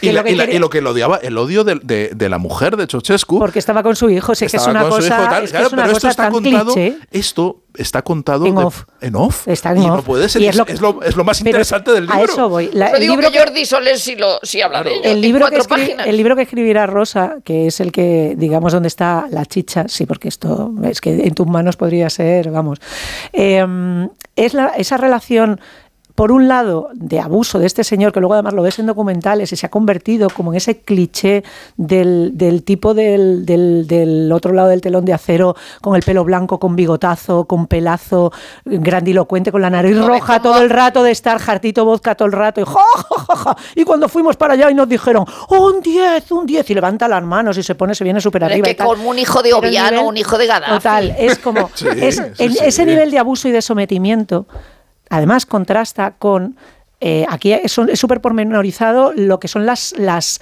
cuando ella se escapa, cuando la van a buscar, cuando dice ya no, dice ya no aguanto más, cuando vuelve con el rabo entre las piernas, cuando dice no, ahora quiero entrenar, pero he puesto 10 kilos y los tengo que perder en dos días. Los regímenes que la ponen debajo de colchonetas a sudar, les le hacen perder, que son, es que son como, comer. son como cosas eh, totalmente delirantes de lo que sale cualquier persona de nutrición, que es como cómo vas a perder un kilo y medio y no lo vas a recuperar en el momento en el que te comas un trozo de manzana.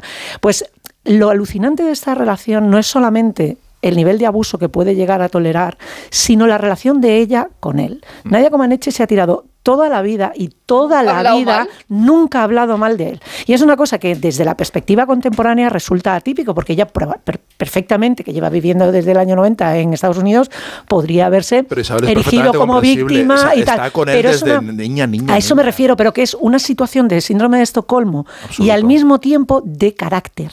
El carácter de la cría desde el principio, que tengamos en cuenta que está 15 años de su vida, desde que empieza a tener conocimiento de lo que es el mundo, está metida en un gimnasio. O sea, es que a los, a los 5 o 6 años está ya metida en un gimnasio.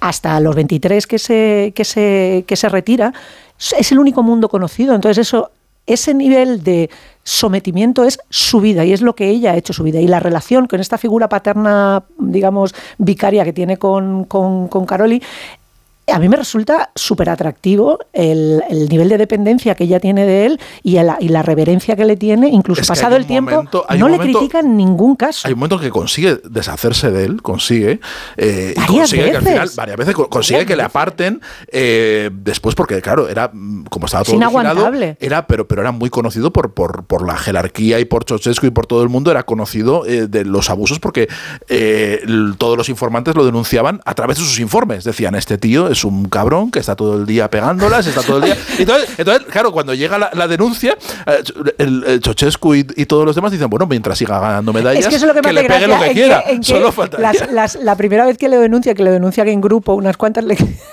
Se les ocurre mandar una carta a Ceausescu Sí. diciendo, camarada, presidente, nos están maltratando. Y Ceausescu lo diría y diría, "Pff, un martes, ¿sabes? Es como, a Ceausescu se va a apiadar de que te estén maltratando. Ha cerrado completamente el aliado. Pero, pero sin embargo, sí que llega a, deshacerse de, de él y la apartan en, eh, varias ocasiones. Cuando logra hacerse fuerte, porque ella eh, hay un momento, eh, poco a poco es consciente del poder que tiene y es consciente de que ella es una estrella y que ella tiene, que si ella dice cosas se puede, puede cambiar cosas, que no es, no, no, no tiene que estar sometida constantemente, ¿no? Y, y logra que le aparten porque, en fin, ella amenaza con retirarse de la gimnasia. Entonces, claro, dice, si no me quitas a este tío, me voy y dejo de competir, dejo de entrenar, eh, engordo 20 kilos y aquí se acabó Nadia Comaneci, ¿no? Entonces consigue que lo aparten, pero ella vuelve. Claro, porque acaba son los, volviendo pero vamos a, a ver, él que es que son es un nivel, digamos, es un nivel de dependencia alucinante y al mismo tiempo son los vaivenes de un adolescente. O sea, quiero decir que es que ahora mismo la edad, corrígeme si me equivoco, Rosa, la edad mínima para participar en los Juegos Olímpicos son los 16, 15, 16 años. O sea, eh, es 14 que esta cría eh, tenía 14 en Montreal, pero se podía participar desde los 12 en esa época. Mm, Claro, en una disciplina en la que lo que potencias es no coger kilos, tener cuerpos flexibles y que en el momento en el que cumples 15, que es lo que le pasa a esta, eh, ¿dónde te metes esas tetas? ¿Dónde te metes esas, digamos, Sí. esa, esa grasa natural que te tiene que salir? Entonces, y de eso se ha hablado un mogollón de veces en todos los casos que, de abuso que ha, que ha habido, pero es que además en esto se une en que ella es el símbolo del país. O sea, que en el momento en el que ella se va y vuelven a poner sobre sus hombros el hecho de que tiene que volver a competir, tengamos en cuenta que cuando va a Moscú es la única representante del equipo de gimnasia que queda desde Montreal, que no, que no, todas las demás ya han ido, se han ido haciendo mayores, de hecho yo esto no aguanto, o, sea, yo o- o no soy tan buena. Entonces, en ese sentido, ella vuelve porque además tiene el peso del país sobre sus hombros. o sea, está, es es todo el país es consciente de que este ella es una- un símbolo. De un interrogatorio. eh, Y de un sistema, de un uno de los régimen. que han trascendido, que hablan sobre el peso y el control. Y ¿hay algo más que quieras decirme? Sí, cuando estuve en México el entrenador nos tenía régimen. A mí fue la única a la que obligó a no comer durante tres días y por eso engordé un día y lo bajé al siguiente. Y es verdad que no comiste nada. Nada, tres días sin comer. ¿Y cómo podías competir sin comer? No fue durante la competición, estábamos viajando y me pesaba por la mañana 45 kilos. Después de eso fui a la mesa, desayuné, después fui a mi ciudad, hice algunas compras, regresé, también fui a comer y cuando me volví a pesar pesaba 45,3, 300 gramos más. Era por la comida y dijo que estaba comiendo a escondidas otra vez. Sí, ¿y qué pasó en España cuando te dio una bofetada tan fuerte que casi te golpeas la cabeza con la balanza? Te golpea fuerte, sí, por 300 gramos. O sea que era un régimen de violencia Absoluta. descomunal, Sí, pero- pero de una- pero que de no tiene nada que ver con eh, el rendimiento físico ni No, con la. Porque además no tiene ningún tipo de sistema. Tiene que ver con la tortura. No, tiene que ver, es una tortura porque no hay ningún sistema, no son los regímenes que cualquier deportista tiene que seguir para, se- para estar Sí, en la sí. línea, que por otra parte también merecen un análisis. Pero luego, hablando del tema de los de la Pero de Isabel, las- antes, espera, que quería preguntar ta- primero a, Ru- a Rubén Amón, pero quería preguntar sobre todo. Yo, por ejemplo, soy muy contrario a Guillermo. Enveroxa, a pesar de A haber estado en Albania. no. Sí, muy de tortura. Ah, ¿tú, eres, tú eres más de Enveroxa o menos? No, contrario. Muy contrario. Yo es en Enveroxa creo que... ¿No te gustan los búnkeres? Eh, No, No te gustan. No te- No.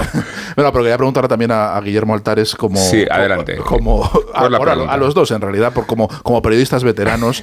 eh, a veces leyendo, leyendo lo- los informes de cómo era el ambiente en, los, en el gimnasio de, del equipo de- nacional de gimnasia de Rumanía, ¿no os parecía estar en una redacción de un periódico español de los años 90? ¿Veíais las diferencias entre cómo se trataban los redactores jefes y cómo el director decía cosas? Respondiendo a y tu pregunta de forma sincera, eh, eh, los periódicos estaban gestionados bajo la- el régimen del miedo. Claro. Y, y era el estímulo y el que mantenía el músculo de los periódicos. Claro. El Caroli- miedo, el miedo, el miedo. La, no, lectura del periódico al día siguiente de manos del director Sí. pasando revista. Y os contaré que algunos de mis colegas no dormían la noche anterior. y no es ninguna broma. Pero no, no, claro, pero eso lo sé. Es que, El, por- el régimen de terror y el factor estimulante del miedo como lo que unía un proyecto que no termina de funcionar al final. ¿eh?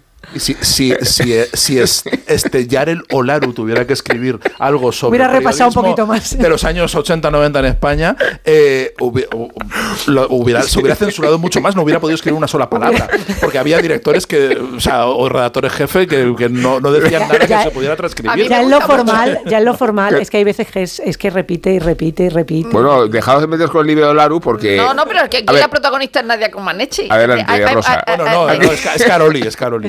Me gusta mucho cuando hace eh, traducciones de informes de la, de la, de la Securitate. Securitate, sí. Y entonces dice, por ejemplo, eh, el informe de la Securitate. Nadia Comaneci tenía un amplio, esto ya de mayor, Nadia Comaneci tenía un amplio círculo de relaciones formado por personas con puestos de responsabilidad, sobre todo en el comercio minorista, a través de los cuales resuelve, tío.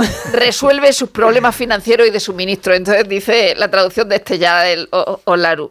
Dice, de hecho, como era una persona famosa y estimada, la gimnasta se hizo amiga de los jefes de la gasolinera y tiendas de comestibles, quienes le facilitaban la vida y le conseguían productos Sí, increíble. racionados.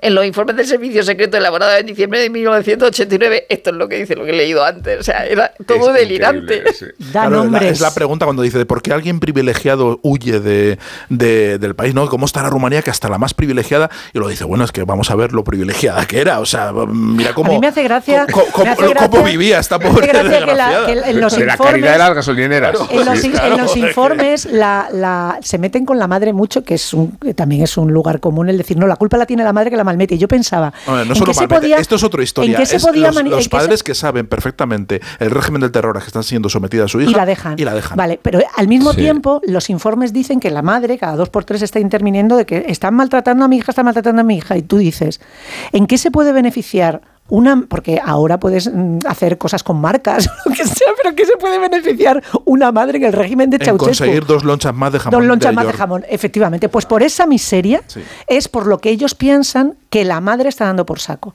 sea, la madre está presionando aquí y dice que se lleva a la niña. Y que se lleva a la niña y que si no tal. Y te- y entonces empieza. Pues eso es lo que yo echo de menos aquí.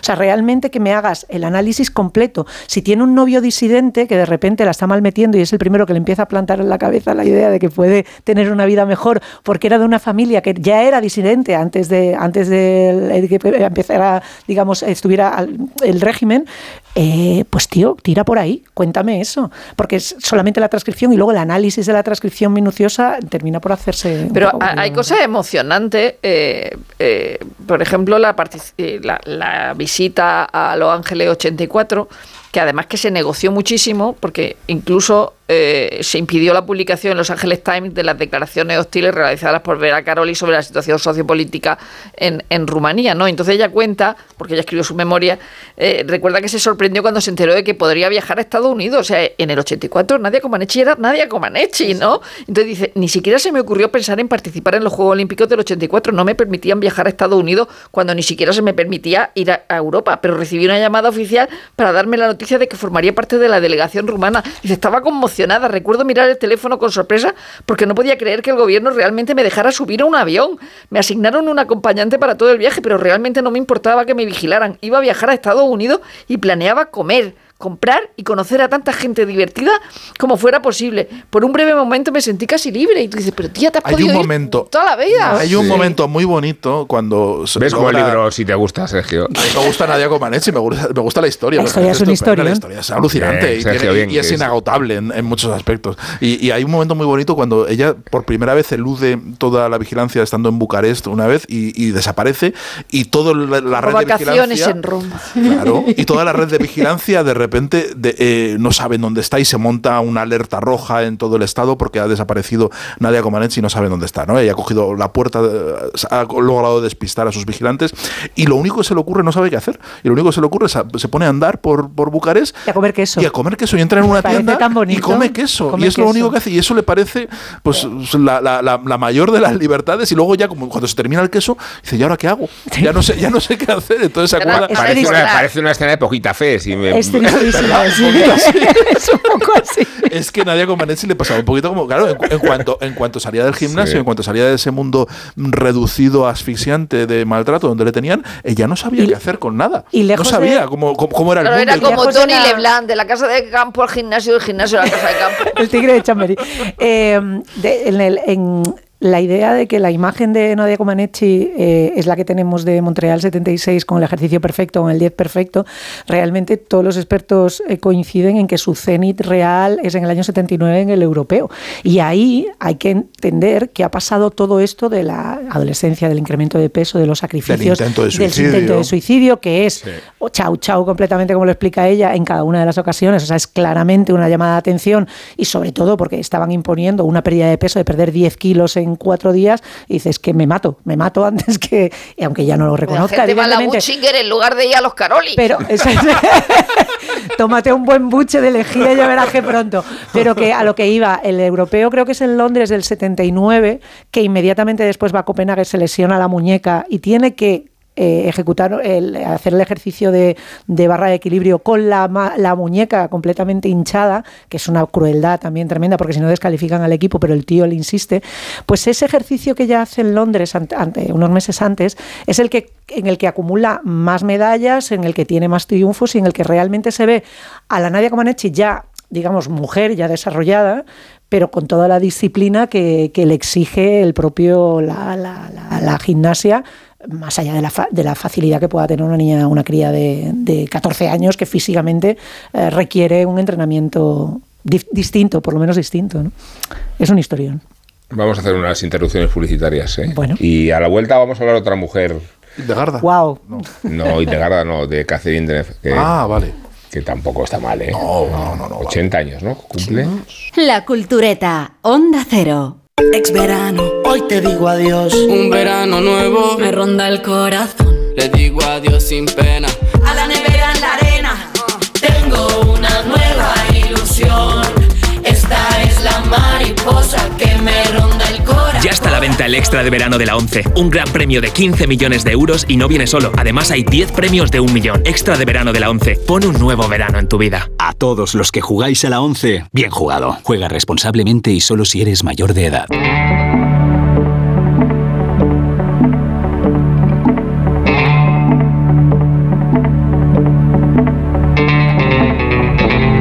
En Onda Cero, La Cultureta.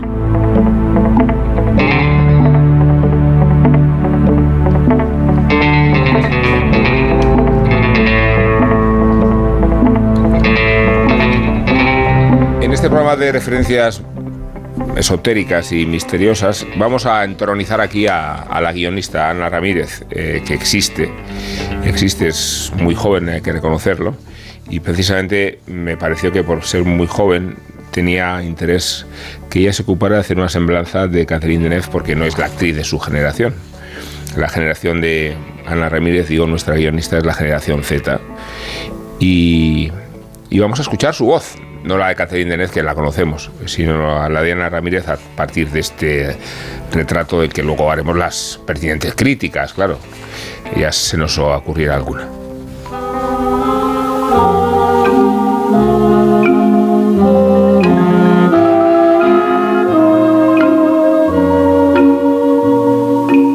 Octubre, Catherine Deneuve cumple 80 años y París ya está preparando la fiesta. Y con esta percha me llamó Rubén Amón a principios de esta semana para pedirme que sacara mi grabadora y les contara alguna cosa sobre ella. ¿Y por qué tú? se preguntarán. ¿Y quién coño eres tú? pensarán incluso.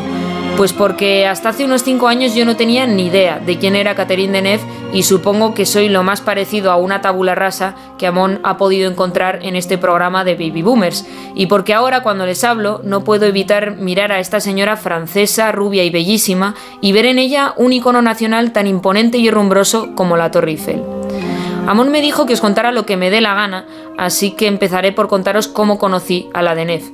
Corría el año 2017, no resoplen, y hacía pocos meses que se había estrenado La La Land. En la universidad teníamos un profesor de historia del cine que decía sufrir muchísimo por la decadencia del arte y del mundo, así en general, así que dedicó un par de horas lectivas a mostrarnos el La La Land de verdad, el verdadero musical y no esa mierda que habíamos visto en el cine.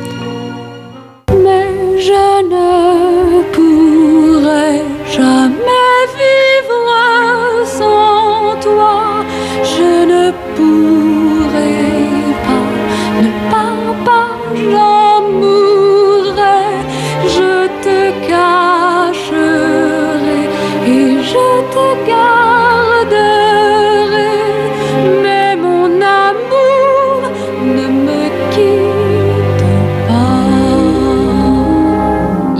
apareció ella. Estarán recreándose en esta escena de los paraguas de Cherburgo y habrán imaginado a Catherine Deneuve en ella, pero no habrán reconocido su voz. La que canta en realidad es la soprano francesa Danielle Licari. En aquel momento las tres, Licari, Deneuve y yo, rondábamos la misma edad, pero desde luego no teníamos la misma voz, el mismo perfil, ni la misma melena rubia que según descubrí después con pavor era teñida. Antes de que adoptara su nombre artístico, Catherine d'Orléac era morena hasta que se tiñó por amor, según contaba ella misma, por amor a su primer marido, que era el director Roger Vadim, y se cortó el pelo a lo Brigitte Bardot, quien por cierto también estuvo casada con Roger Vadim. Así que la Catherine de los Paraguas ya era de Nef, ya era rubia, y le cantaba así a su novio porque estaba a punto de marcharse a la guerra de Argelia.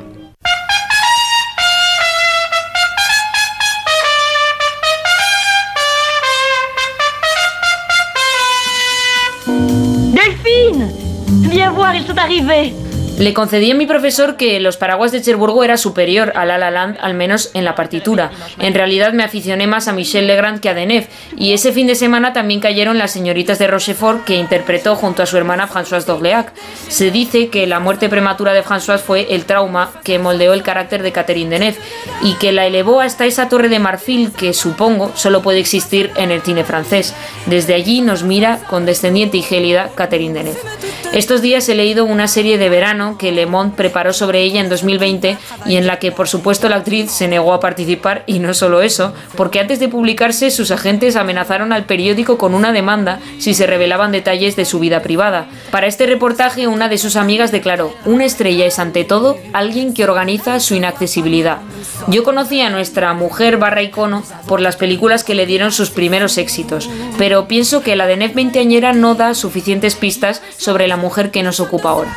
Oui, sûrement, il y a des gens qui me considèrent, euh, oui, froide, bourgeoise, tout ça. Sûrement, oui, bah oui, bien sûr. Mais enfin bon, je vais pas non plus euh, passer mon temps à essayer de me réconcilier avec le monde que je ne connais pas. Et et vous êtes comment dans, dans la vraie vie, chez vous, avec vos amis euh Mais qu'est-ce que c'est la vraie vie Dice Deneuve en esta entrevista, hay gente que me considera fría y burguesa, pero no voy a perder el tiempo reconciliándome con alguien que no conozco, replica el periodista. ¿Y cómo es usted en la vida de verdad? Y responde ella en una línea que a mí me parece de película. ¿Y qué es la vida de verdad? Momentos de felicidad, momentos más difíciles, básicamente es la vida de todo el mundo. Se acabó la entrevista.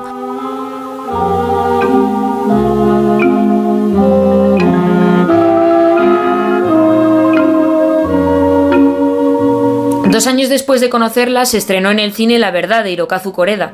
La película no me entusiasmó, pero ella sí. Catherine Deneuve interpreta un poco a Fabienne, su personaje, y un poco a sí misma. En la peli es una actriz narcisista en horas bajas y a punto de retirarse, y la mejor secuencia es una en la que aparece paseando un terrier con un abrigo de animal print y fumándose como siete cigarros en un paseo de 10 minutos. Esa es la Catherine Deneuve de mi tiempo.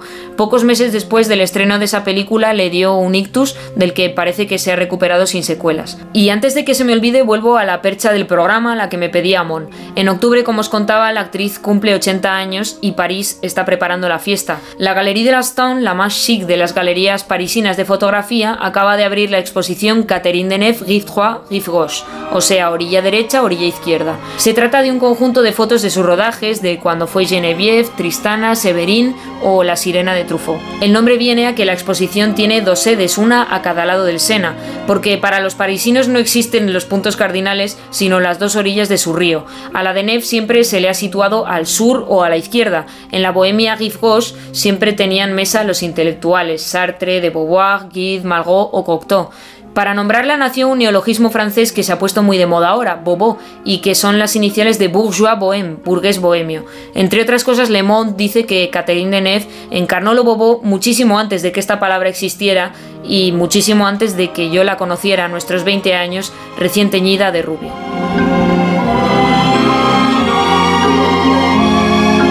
La cuarta pared. Ana Ramírez lo ha hecho con solvencia y sin tópicos, que es una forma de afrontar un asunto que ahora nos ocupa a los que sí hemos convivido con el cine de Catherine Deneuve. Bueno, lo, ha hecho también, que le perdono incluso la generalización de un programa de baby boomers. Eh, Perdona, generación X. ¿eh? También se puede hablar de la repercusión en el cine aragonés con Buñuel, Tristana y Beldejur, ¿no? Que, Suponiendo que Buñuel sea cine aragonés, sí. Sí. y no cine francés. claro. no, pero si son todas alusiones a tu protagonismo, Sergio, que, que decline. Te está provocando, te está provocando. Pues, ¿sabes qué te digo? Le doy la palabra a Rosa Belmonte. Me parece bien, lo, eh, hace gustoso. ¿Os acordáis, ¿Os acordáis cuando uh, ha hablado del peinado? No, te alejes el micrófono ha hablado, de, hablado del peinado, Ana. Eh, ¿Os acordáis de cuando Catherine Deneuve se cortó el pelo? Sí. Hubo un tiempo en que se cortó el pelo. Y entonces yo me acuerdo que pues un día fui a la peluquería, una de las más pijas de Murcia, ¿no? Y entonces yo, tenía yo, tenía el pelo corto, ¿no? pero, era, pero, la pero corto en los 90, dices. Me había crecido cuando. Eh, Catherine Deneuve se lo cortó una vez. Ya, lleva el pelo corto. No, no, no, pero corto, corto. Y entonces dijo, pues ¿cómo quieres que te lo corte? Y yo dije, como lo lleva Catherine Deneuve. Dijo, ¿quién? Y yo dije, pero esta señora ya va a hablar cosas. bueno, quiero decir que Catherine Deneuve es una persona a la que iba a ver estreno, iba a ver el último metro, le de ni metro, que es, su, su, Oscar de, de, Hollywood, ¿no? Con Gerard Depardieu, la película de Trifo y eh, evidentemente una persona que llena el cine y que me, me, toca las narices que digan que es fría, decir, que, pretendes que sea que sea Catherine Turner en fuego en el cuerpo, no sé, no sé qué pretenden de la de, de, de la de la actriz. Eh, eh, ha hablado Ana de, los paraguas de Cherburgo, que evidentemente de mí era el, el modelo de La La Land y bueno, esta repulsión con Polanski, estaba el de con, con, Buñuel, que, que, ya decía que era, que era guapa, reservada y extraña, quería que se desnudara, ella dijo que no se pensaba desnudar. Dice, de todas maneras, no, no me lo tomó muy a pecho porque me llamó Patristana, o sea, que, que, ya se, se, se puso firme y que no sé, que no me desnudo, no me desnudo, no me desnudo. Y, pero vaya espalda, ¿eh? No, va a desnudar, pero sí que tenía esa espalda. y, además había una. Como, como el, el plató estaba lleno de, de españoles, porque estaba Buñuel, Buñuel, que era, siempre estaba con el humor socarrón suyo, eh, cogía el altavoz y cada vez que eh, Catherine Deneuve se iba a quitar un poco para el rodaje decía: Por favor, la señorita Deneuve se va, a se va a desnudar parcialmente. Ruego a todos los españoles que abandonen el set. hay, hay, imágenes de rodajes, hay imágenes de rodajes graciosísimas con, con, con esto, con Buñuel dirigiéndola eh, en, las, en los sueños de Beldellur, tirándole el barro a la cara y tal. Y a ella le están preguntando, dice, ¿qué tal es trabajar con el señor Buñuel? Y dice, Es raro, se le entiende raro cuando te cuenta las cosas. No, pero es que además, se le entiende raro. pero además ella decía que le daba verdadero pánico. Sí, sí, sí. que le daba Gritaba verdadero mucho siempre en español. Como, como Siempre no va a dar pánico, o sea, Buñuel era un energúmeno. No, no, decir, claro. o sea, y luego, eh, eh, eh, eh, Catherine Deneuve, aparte de ser una de las Un figuras Caroli. fundamentales del, del- del cine francés, pues evidentemente es una persona eh, representativa de Francia y de las mujeres francesas. Por eso La ha Madeleine. sido la Marianne de- desde el 85 a lo- al 89. Eh, luego tiene películas que a uno no se le, se le olvidan por la razón que sea, ¿no? El, eh, eh, por ejemplo, el, eh, no, no, no ha cruzado mucho el charco, pero bueno, tiene el ansia con, con encanta Susan. Sarandon, que es una película de Tony Scott, que Tony Scott, el bueno de los Scott, eh, eh, tiene a Top Gun y tiene es de Top, Top Gun y el ansia. Y Revenge, Revenge, como no me gusta Revenge. Me encanta Revenge. Qué Como me gusta guapos, Revenge. qué guapos Entonces, el en ansia, donde ella hace de vampiro y está David Bowie y está Susan Sarandon, como, como tiene una cosa con Susan Sarandon, es como el me siento extraña americana, es decir, esa, esta cosa de, de Bárbara Rey y Rocío Dúrcal, ¿no? Bueno, esta esa anécdota que contaba Susan Sarandon siempre, eh, de que le habían dicho, creo que lo contaban en el celuloide oculto, que le preguntaron cómo ha sido eh, enrollarse con, con Catherine Deneuve. Tuvieron que darle eh, algo de alcohol para ponerse un poco Sí, en claro, situación y tal. Deneuve, y, no dice, y digo. dice Susan Sarandon, dice... Pero tío, que es Catherine Deneuve. ¿Tú Claro. crees que yo tengo que estar borracha para enrollarme con Catherine Deneuve? Pero- y luego, y luego Catherine Deneuve, aparte de la figura del cine, que después de estos directores extraordinarios con los que ha trabajado, yo creo que el último bueno con el que trabaja y con el que repite Oson, eh, eh, a nadie se Ocho nos olvida, mujeres, ocho sí. mujeres cantando con Fanny Ardant y con todas esas mujeronas, siempre ha sido muy reivindicativa de todo. Es decir, en el 71, cuando todavía Simone eh, Veil no había sacado la ley de- del aborto, ella fue una de las, de las firmantes del manifiesto de las 343 zorras, y cuando surge el Michu, ella es una de las, eh, de las que habla de la libertad de importunar de, lo- de los hombres, de que ligar con torpeza y de forma persistente no es delito ni agresión machista, sino una parte indispensable de la, de la libertad sexual. Es decir, que ella siempre se ha manifestado ahí. Luego. Lo ha matizado, tienes- ¿eh? Eso también. ¿eh? Ya, ya, pero. Ella lo ha matizado porque... Pero, claro, hombre, ella está en que- contra de la violación, Obvio. evidentemente, Claro, sí, pero es no que- de es las que- Aquí tonterías. cada uno se coge lo suyo. Pero es que tener que aclarar eso también, claro. O sea, Ya, bueno, pero- ha, te- ha te- ha tenido que aclarar eh, u- obviedades a, a gente que malintencionada que le atribuía opiniones que no eran suyas. Pero Eh, no- para no- aclarar que no... Y luego tiene, tiene dos hijos, uno tuvo un hijo con Baden, Badin y otro con, eh, con Mastroianni, que Faye Dunaway, que era la novia anterior de Mastroianni, se enfadó mucho y dice, le pedí un hijo y se lo ha dado a la de Neff. Esta- Estaba muy, muy cabreada, que es Chiara Mastroianni. Con David Bailey, el fotógrafo, sí se casó, el único con el que se casó, y el padrino fue Mike Jagger.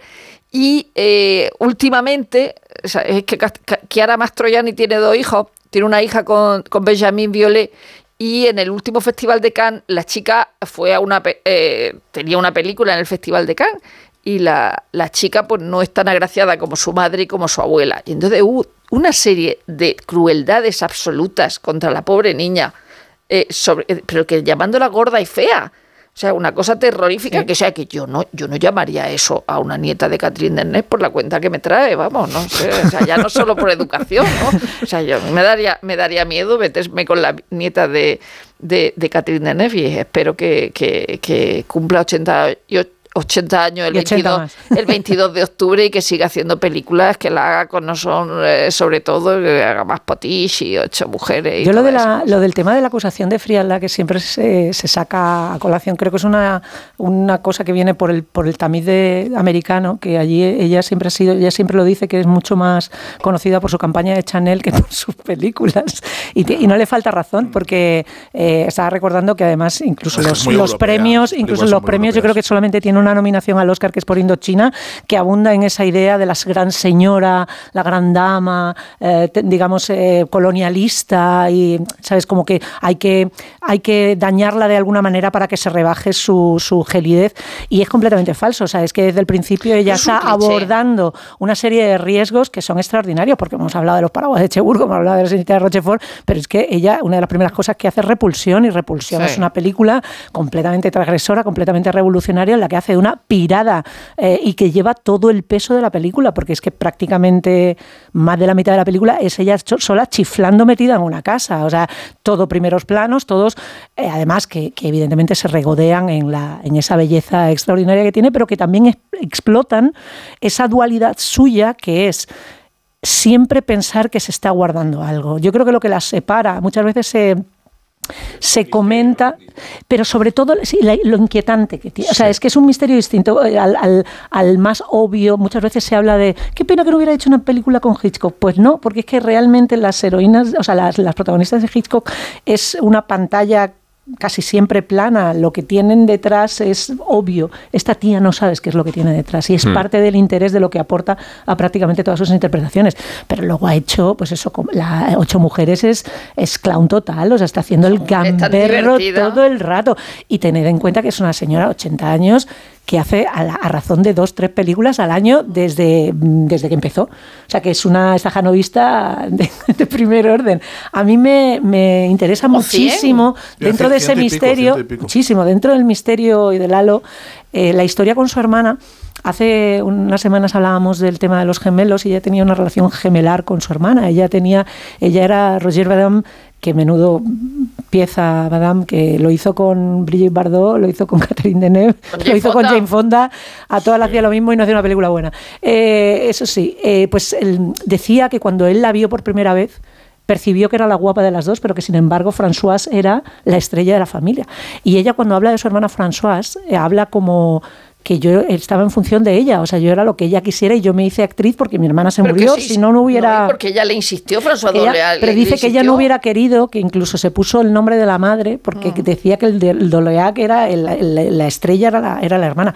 Y cuando habla de la hermana, que la hermana se murió calcinada en un accidente de coche, que tuvieron que identificarla por la documentación, porque desapareció completamente, lo cual es espeluznante, y al mismo tiempo abunda en esa idea de que cuando desaparece tu gemelo, desaparece parte de tu identidad, ella siempre ha dicho que ellas dos juntas formaban la mujer perfecta, que es una cosa muy retorcida, porque al final está planteando un dilema de ausencia perpetua, pero al mismo tiempo es una, es una historia buenísima. O sea, la idea de que esta mujer que tiene esa presencia y esa enjundia por sí misma eh, lleva toda la vida pensando que le falta su otra mitad. Es una, es un, desde luego es una historia fantástica. Bueno, yo creo que también la, la acusación de frialdad que siempre ha sido yo creo que tremendamente condescendiente y, e injusta tiene que ver con, con eh, con lo que deslumbra también su talento y con sus primeros eh, papeles que, mm, a pesar de tener una trayectoria de esta janovista y a pesar de tener una filmografía de más de 100 películas, siguen ahí. Quiero decir, eh, remiten constantemente a, Polanski, remiten a Buñuel, remiten eh, a, esa, esa Catherine Deneuve muy sexual y de, una sexualidad deliberadamente muy gélida también, ¿no? la frigidez está en prácticamente esas primeras películas, está en Belle de Jour, está en Repulsión, o sea, es una sexualidad perversa siempre, retorcida. Y retorcida y, muy generacional, muy de, muy de ese momento eh, que habla de unas represiones muy, de, esa, generación y, muy, y que probablemente sean incomprensibles hoy. Esa, esos personajes de Catherine Deneuve hoy no interpelan a, nadie probablemente que no haya pasado por, por, esa educación ¿no? y, por esa, y, por, y por esa generación.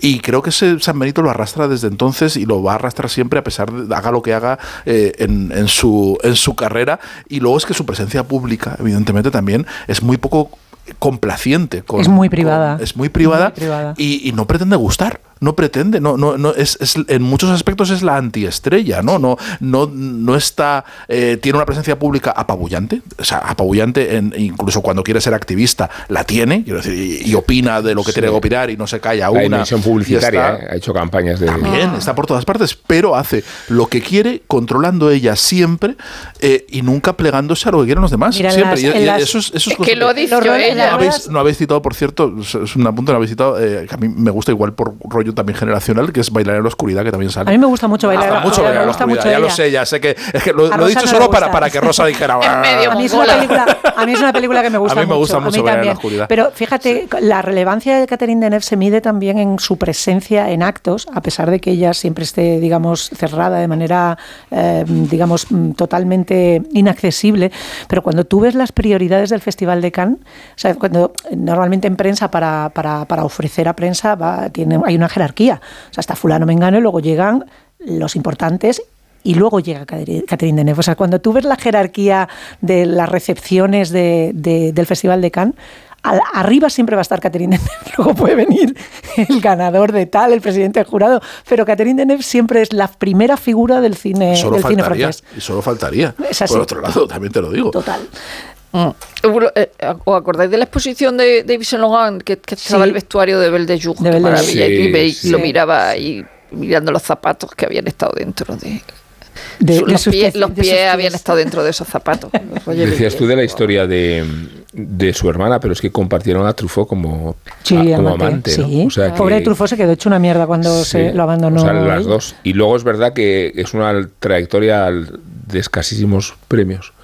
Eh, en el cinematografía francesa sí, Césares, Tiene un BAFTA, creo, o un- una pero, nominación pero al BAFTA, lejos no sé. del ámbito franco-francés, eh, con excepción de una Copa Volpi que ganó en, en el Festival de Venecia, no tiene una trayectoria de reconocimiento. Pero es una muy francesa, muy francesa. Y, y es, digamos, una idea muy europea de lo que de lo que es ella como estrella. Ella es un icono de Francia, Muy pero de- como toman los, por ejemplo, en Estados Unidos es como París. toman los franceses, París, o sea, como toman los americanos eh, eh, eh, Francia, que es París, es la Torre Eiffel, es Catherine Deneuve, pero son como figuras que no trascienden, eh, no tienen Pero ninguna Juliette validez, son iconos. sí. Sí, pero Juliette Binoche ha tenido una carrera allí. Claro, claro, Ella pero, no. que- pero- Es el tema, es que ella o, de o- los premios. o incluso, jolín, ¿cómo se llama? Hoy estoy con los nombres. Isabel Huppert. es muchísimo más, más que estaba también Huppert en, en Ocho Mujeres, Sí, en creo. Ocho Mujeres Con las todo- gafas, todo ¿no? lo Es que mejor. no me Es que el acuerdo, sí, sí, estaban Ocho todos, Mujeres que están es- divertidos. eso. No, pero estaba pensando en Marion Cotillard, que también es nueva generación eh, de estas francesas que, por otra, que sí ha tenido una carrera, sí ha tenido más eh, recorrido allí. También ella siempre ha dicho que a ella, y le pasaba en la, en la relación con Bailey, que le cansa hablar inglés, que lo habla, dice, pero siempre que pueda no lo voy a hablar. Eso Porque- también es muy parisino y muy... muy Sí. Me cansa hablar eh, inglés. No, ¿para Eso es muy parisino No, no. y es muy de este programa, esta careta. Pantalla. Pantalla. Pantalla.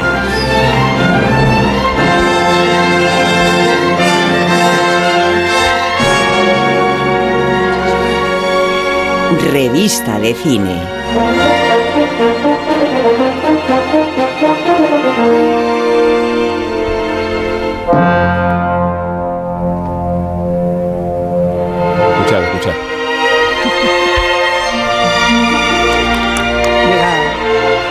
John Thornton con el caballo.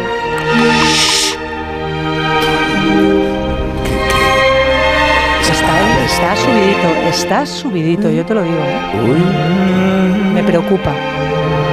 Me está ocurriendo algo. Entonces, He, he recuperado el eco. He recuperado el eco. Madre de Dios. bueno, eh, pantallas, revistas de cine. Eco, eco, Nadia como ¿Qué- leche, me he vuelto a los la de cine 80. tío. católico.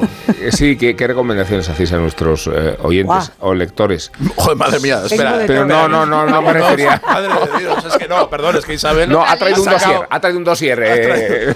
¿Sabéis, Clipping, ¿sabéis esos, esos conferenciantes que sacan un taco de, de la folios? Enterar. seré breve, seré breve. Es verdad que, es verdad que dice Rosa de Paz, un informe, Un informe de la seguridad. seguridad, sí, por delante y por detrás. Eh, Dos caras. Está y a, y a- a un espacio. Eh, A dos pero caras. vamos a ver, Isabel. Que no, que no, que yo- ¿puedes Pero ha ido alguien a los vosotros, yo tengo aquí. puede- a hacer una película. La de los Pirineos, ¿qué tal? Esa no, no os ha convencido no, a nadie. No, pero porque no la habéis visto, porque es una película preciosa. Pero no es que no la hayamos visto, es que no la vamos a ver. Pero es que. Sergio no nos deja Sergio no nos deja.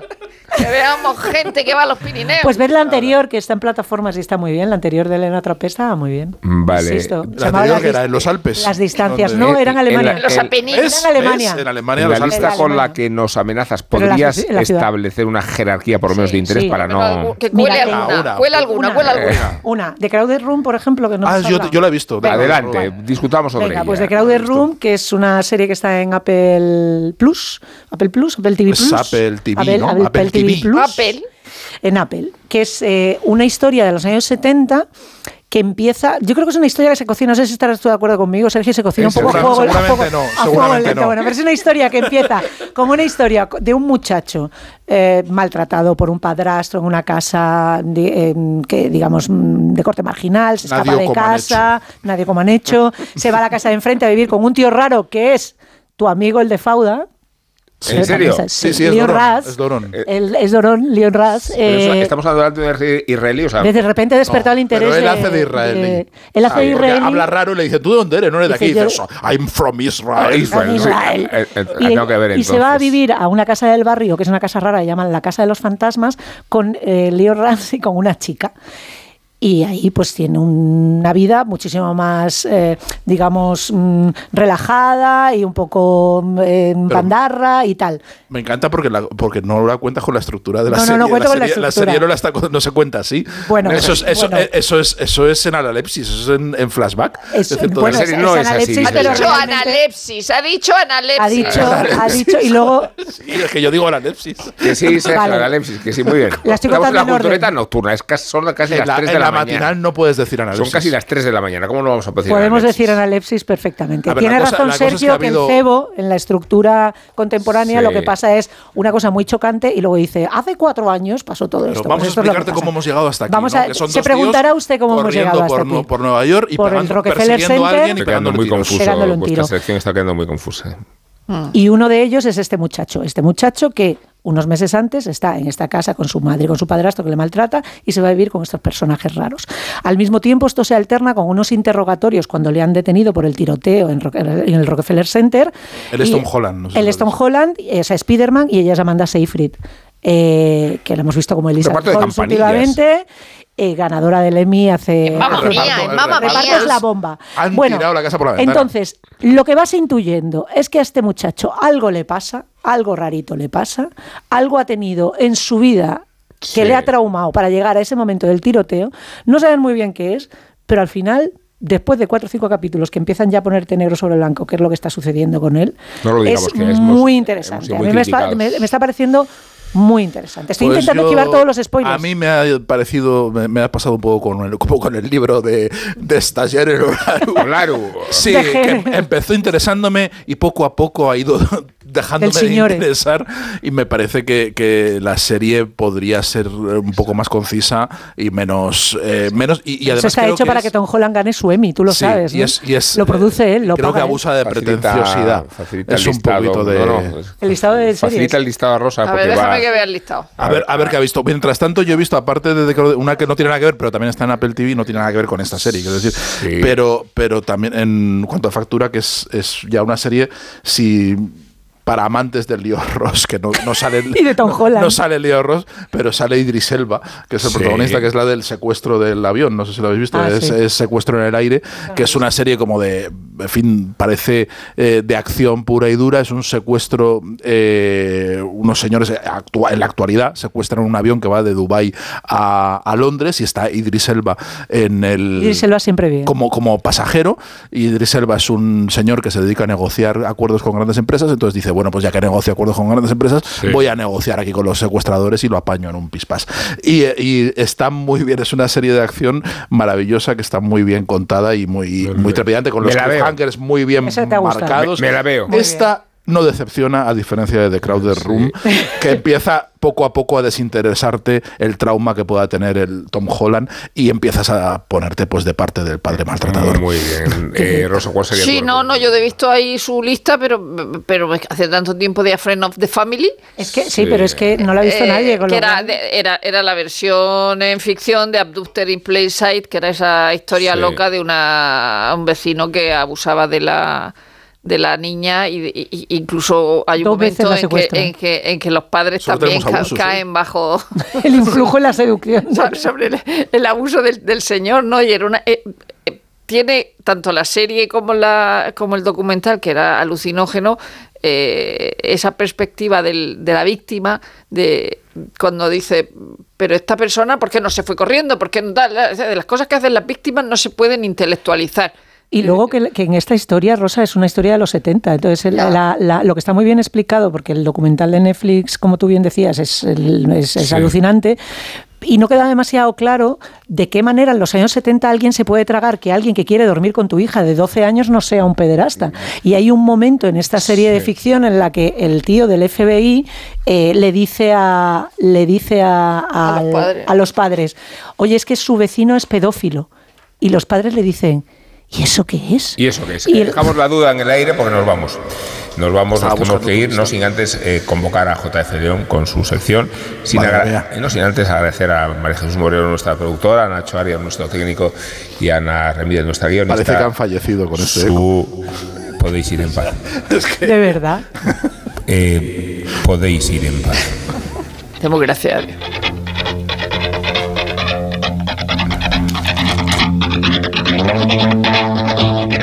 Ayer se cumplía el 50 aniversario del lanzamiento del primer single de Queen, este Keep Yourself Alive, con el que arrancamos. Habían nacido unos tres años antes como evolución de un grupo llamado Smile y muy influenciados por los riffs de Led Zeppelin e incluso de Black Sabbath, y también del rock progresivo de bandas como Jethro Tull. Keep Yourself Alive fracasó. De hecho, es el único sencillo de Queen que no entró en las listas. Y su sonido, la verdad, es que poco tiene que ver con esos grandilocuentes himnos que conoce el gran público. Esos con los que arrasaron a partir de su cuarto trabajo, Una noche en la ópera. Y precisamente por eso voy a centrarme hoy en los tres primeros álbumes de la banda londinense, que desde el principio tuvieron como señas de identidad absoluta los guitarrazos de Brian May y la garganta de Freddie Mercury. Fue lo que se destacó en las críticas de este homónimo álbum de debut de Queen, que se publicó solo una semana después del single. Inasequibles al desaliento y casi sin pararse a pensar, lanzaron un segundo disco con un single que esta vez sí entró en las listas, aunque fuera modestamente.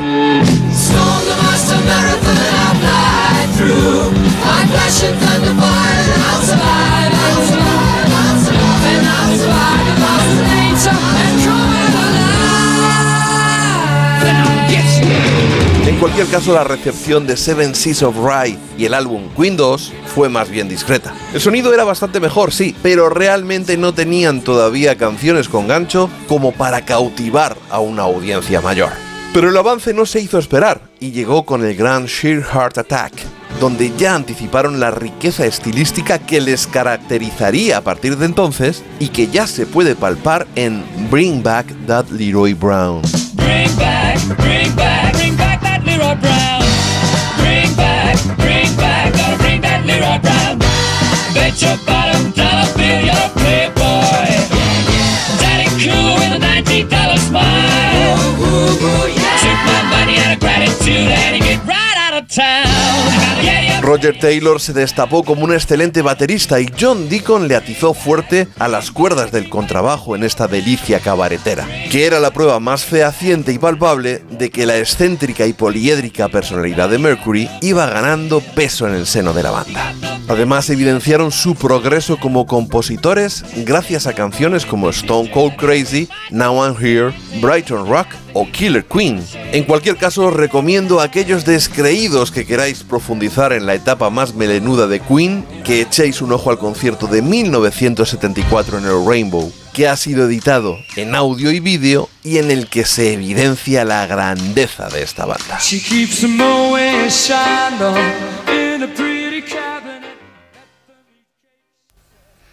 Son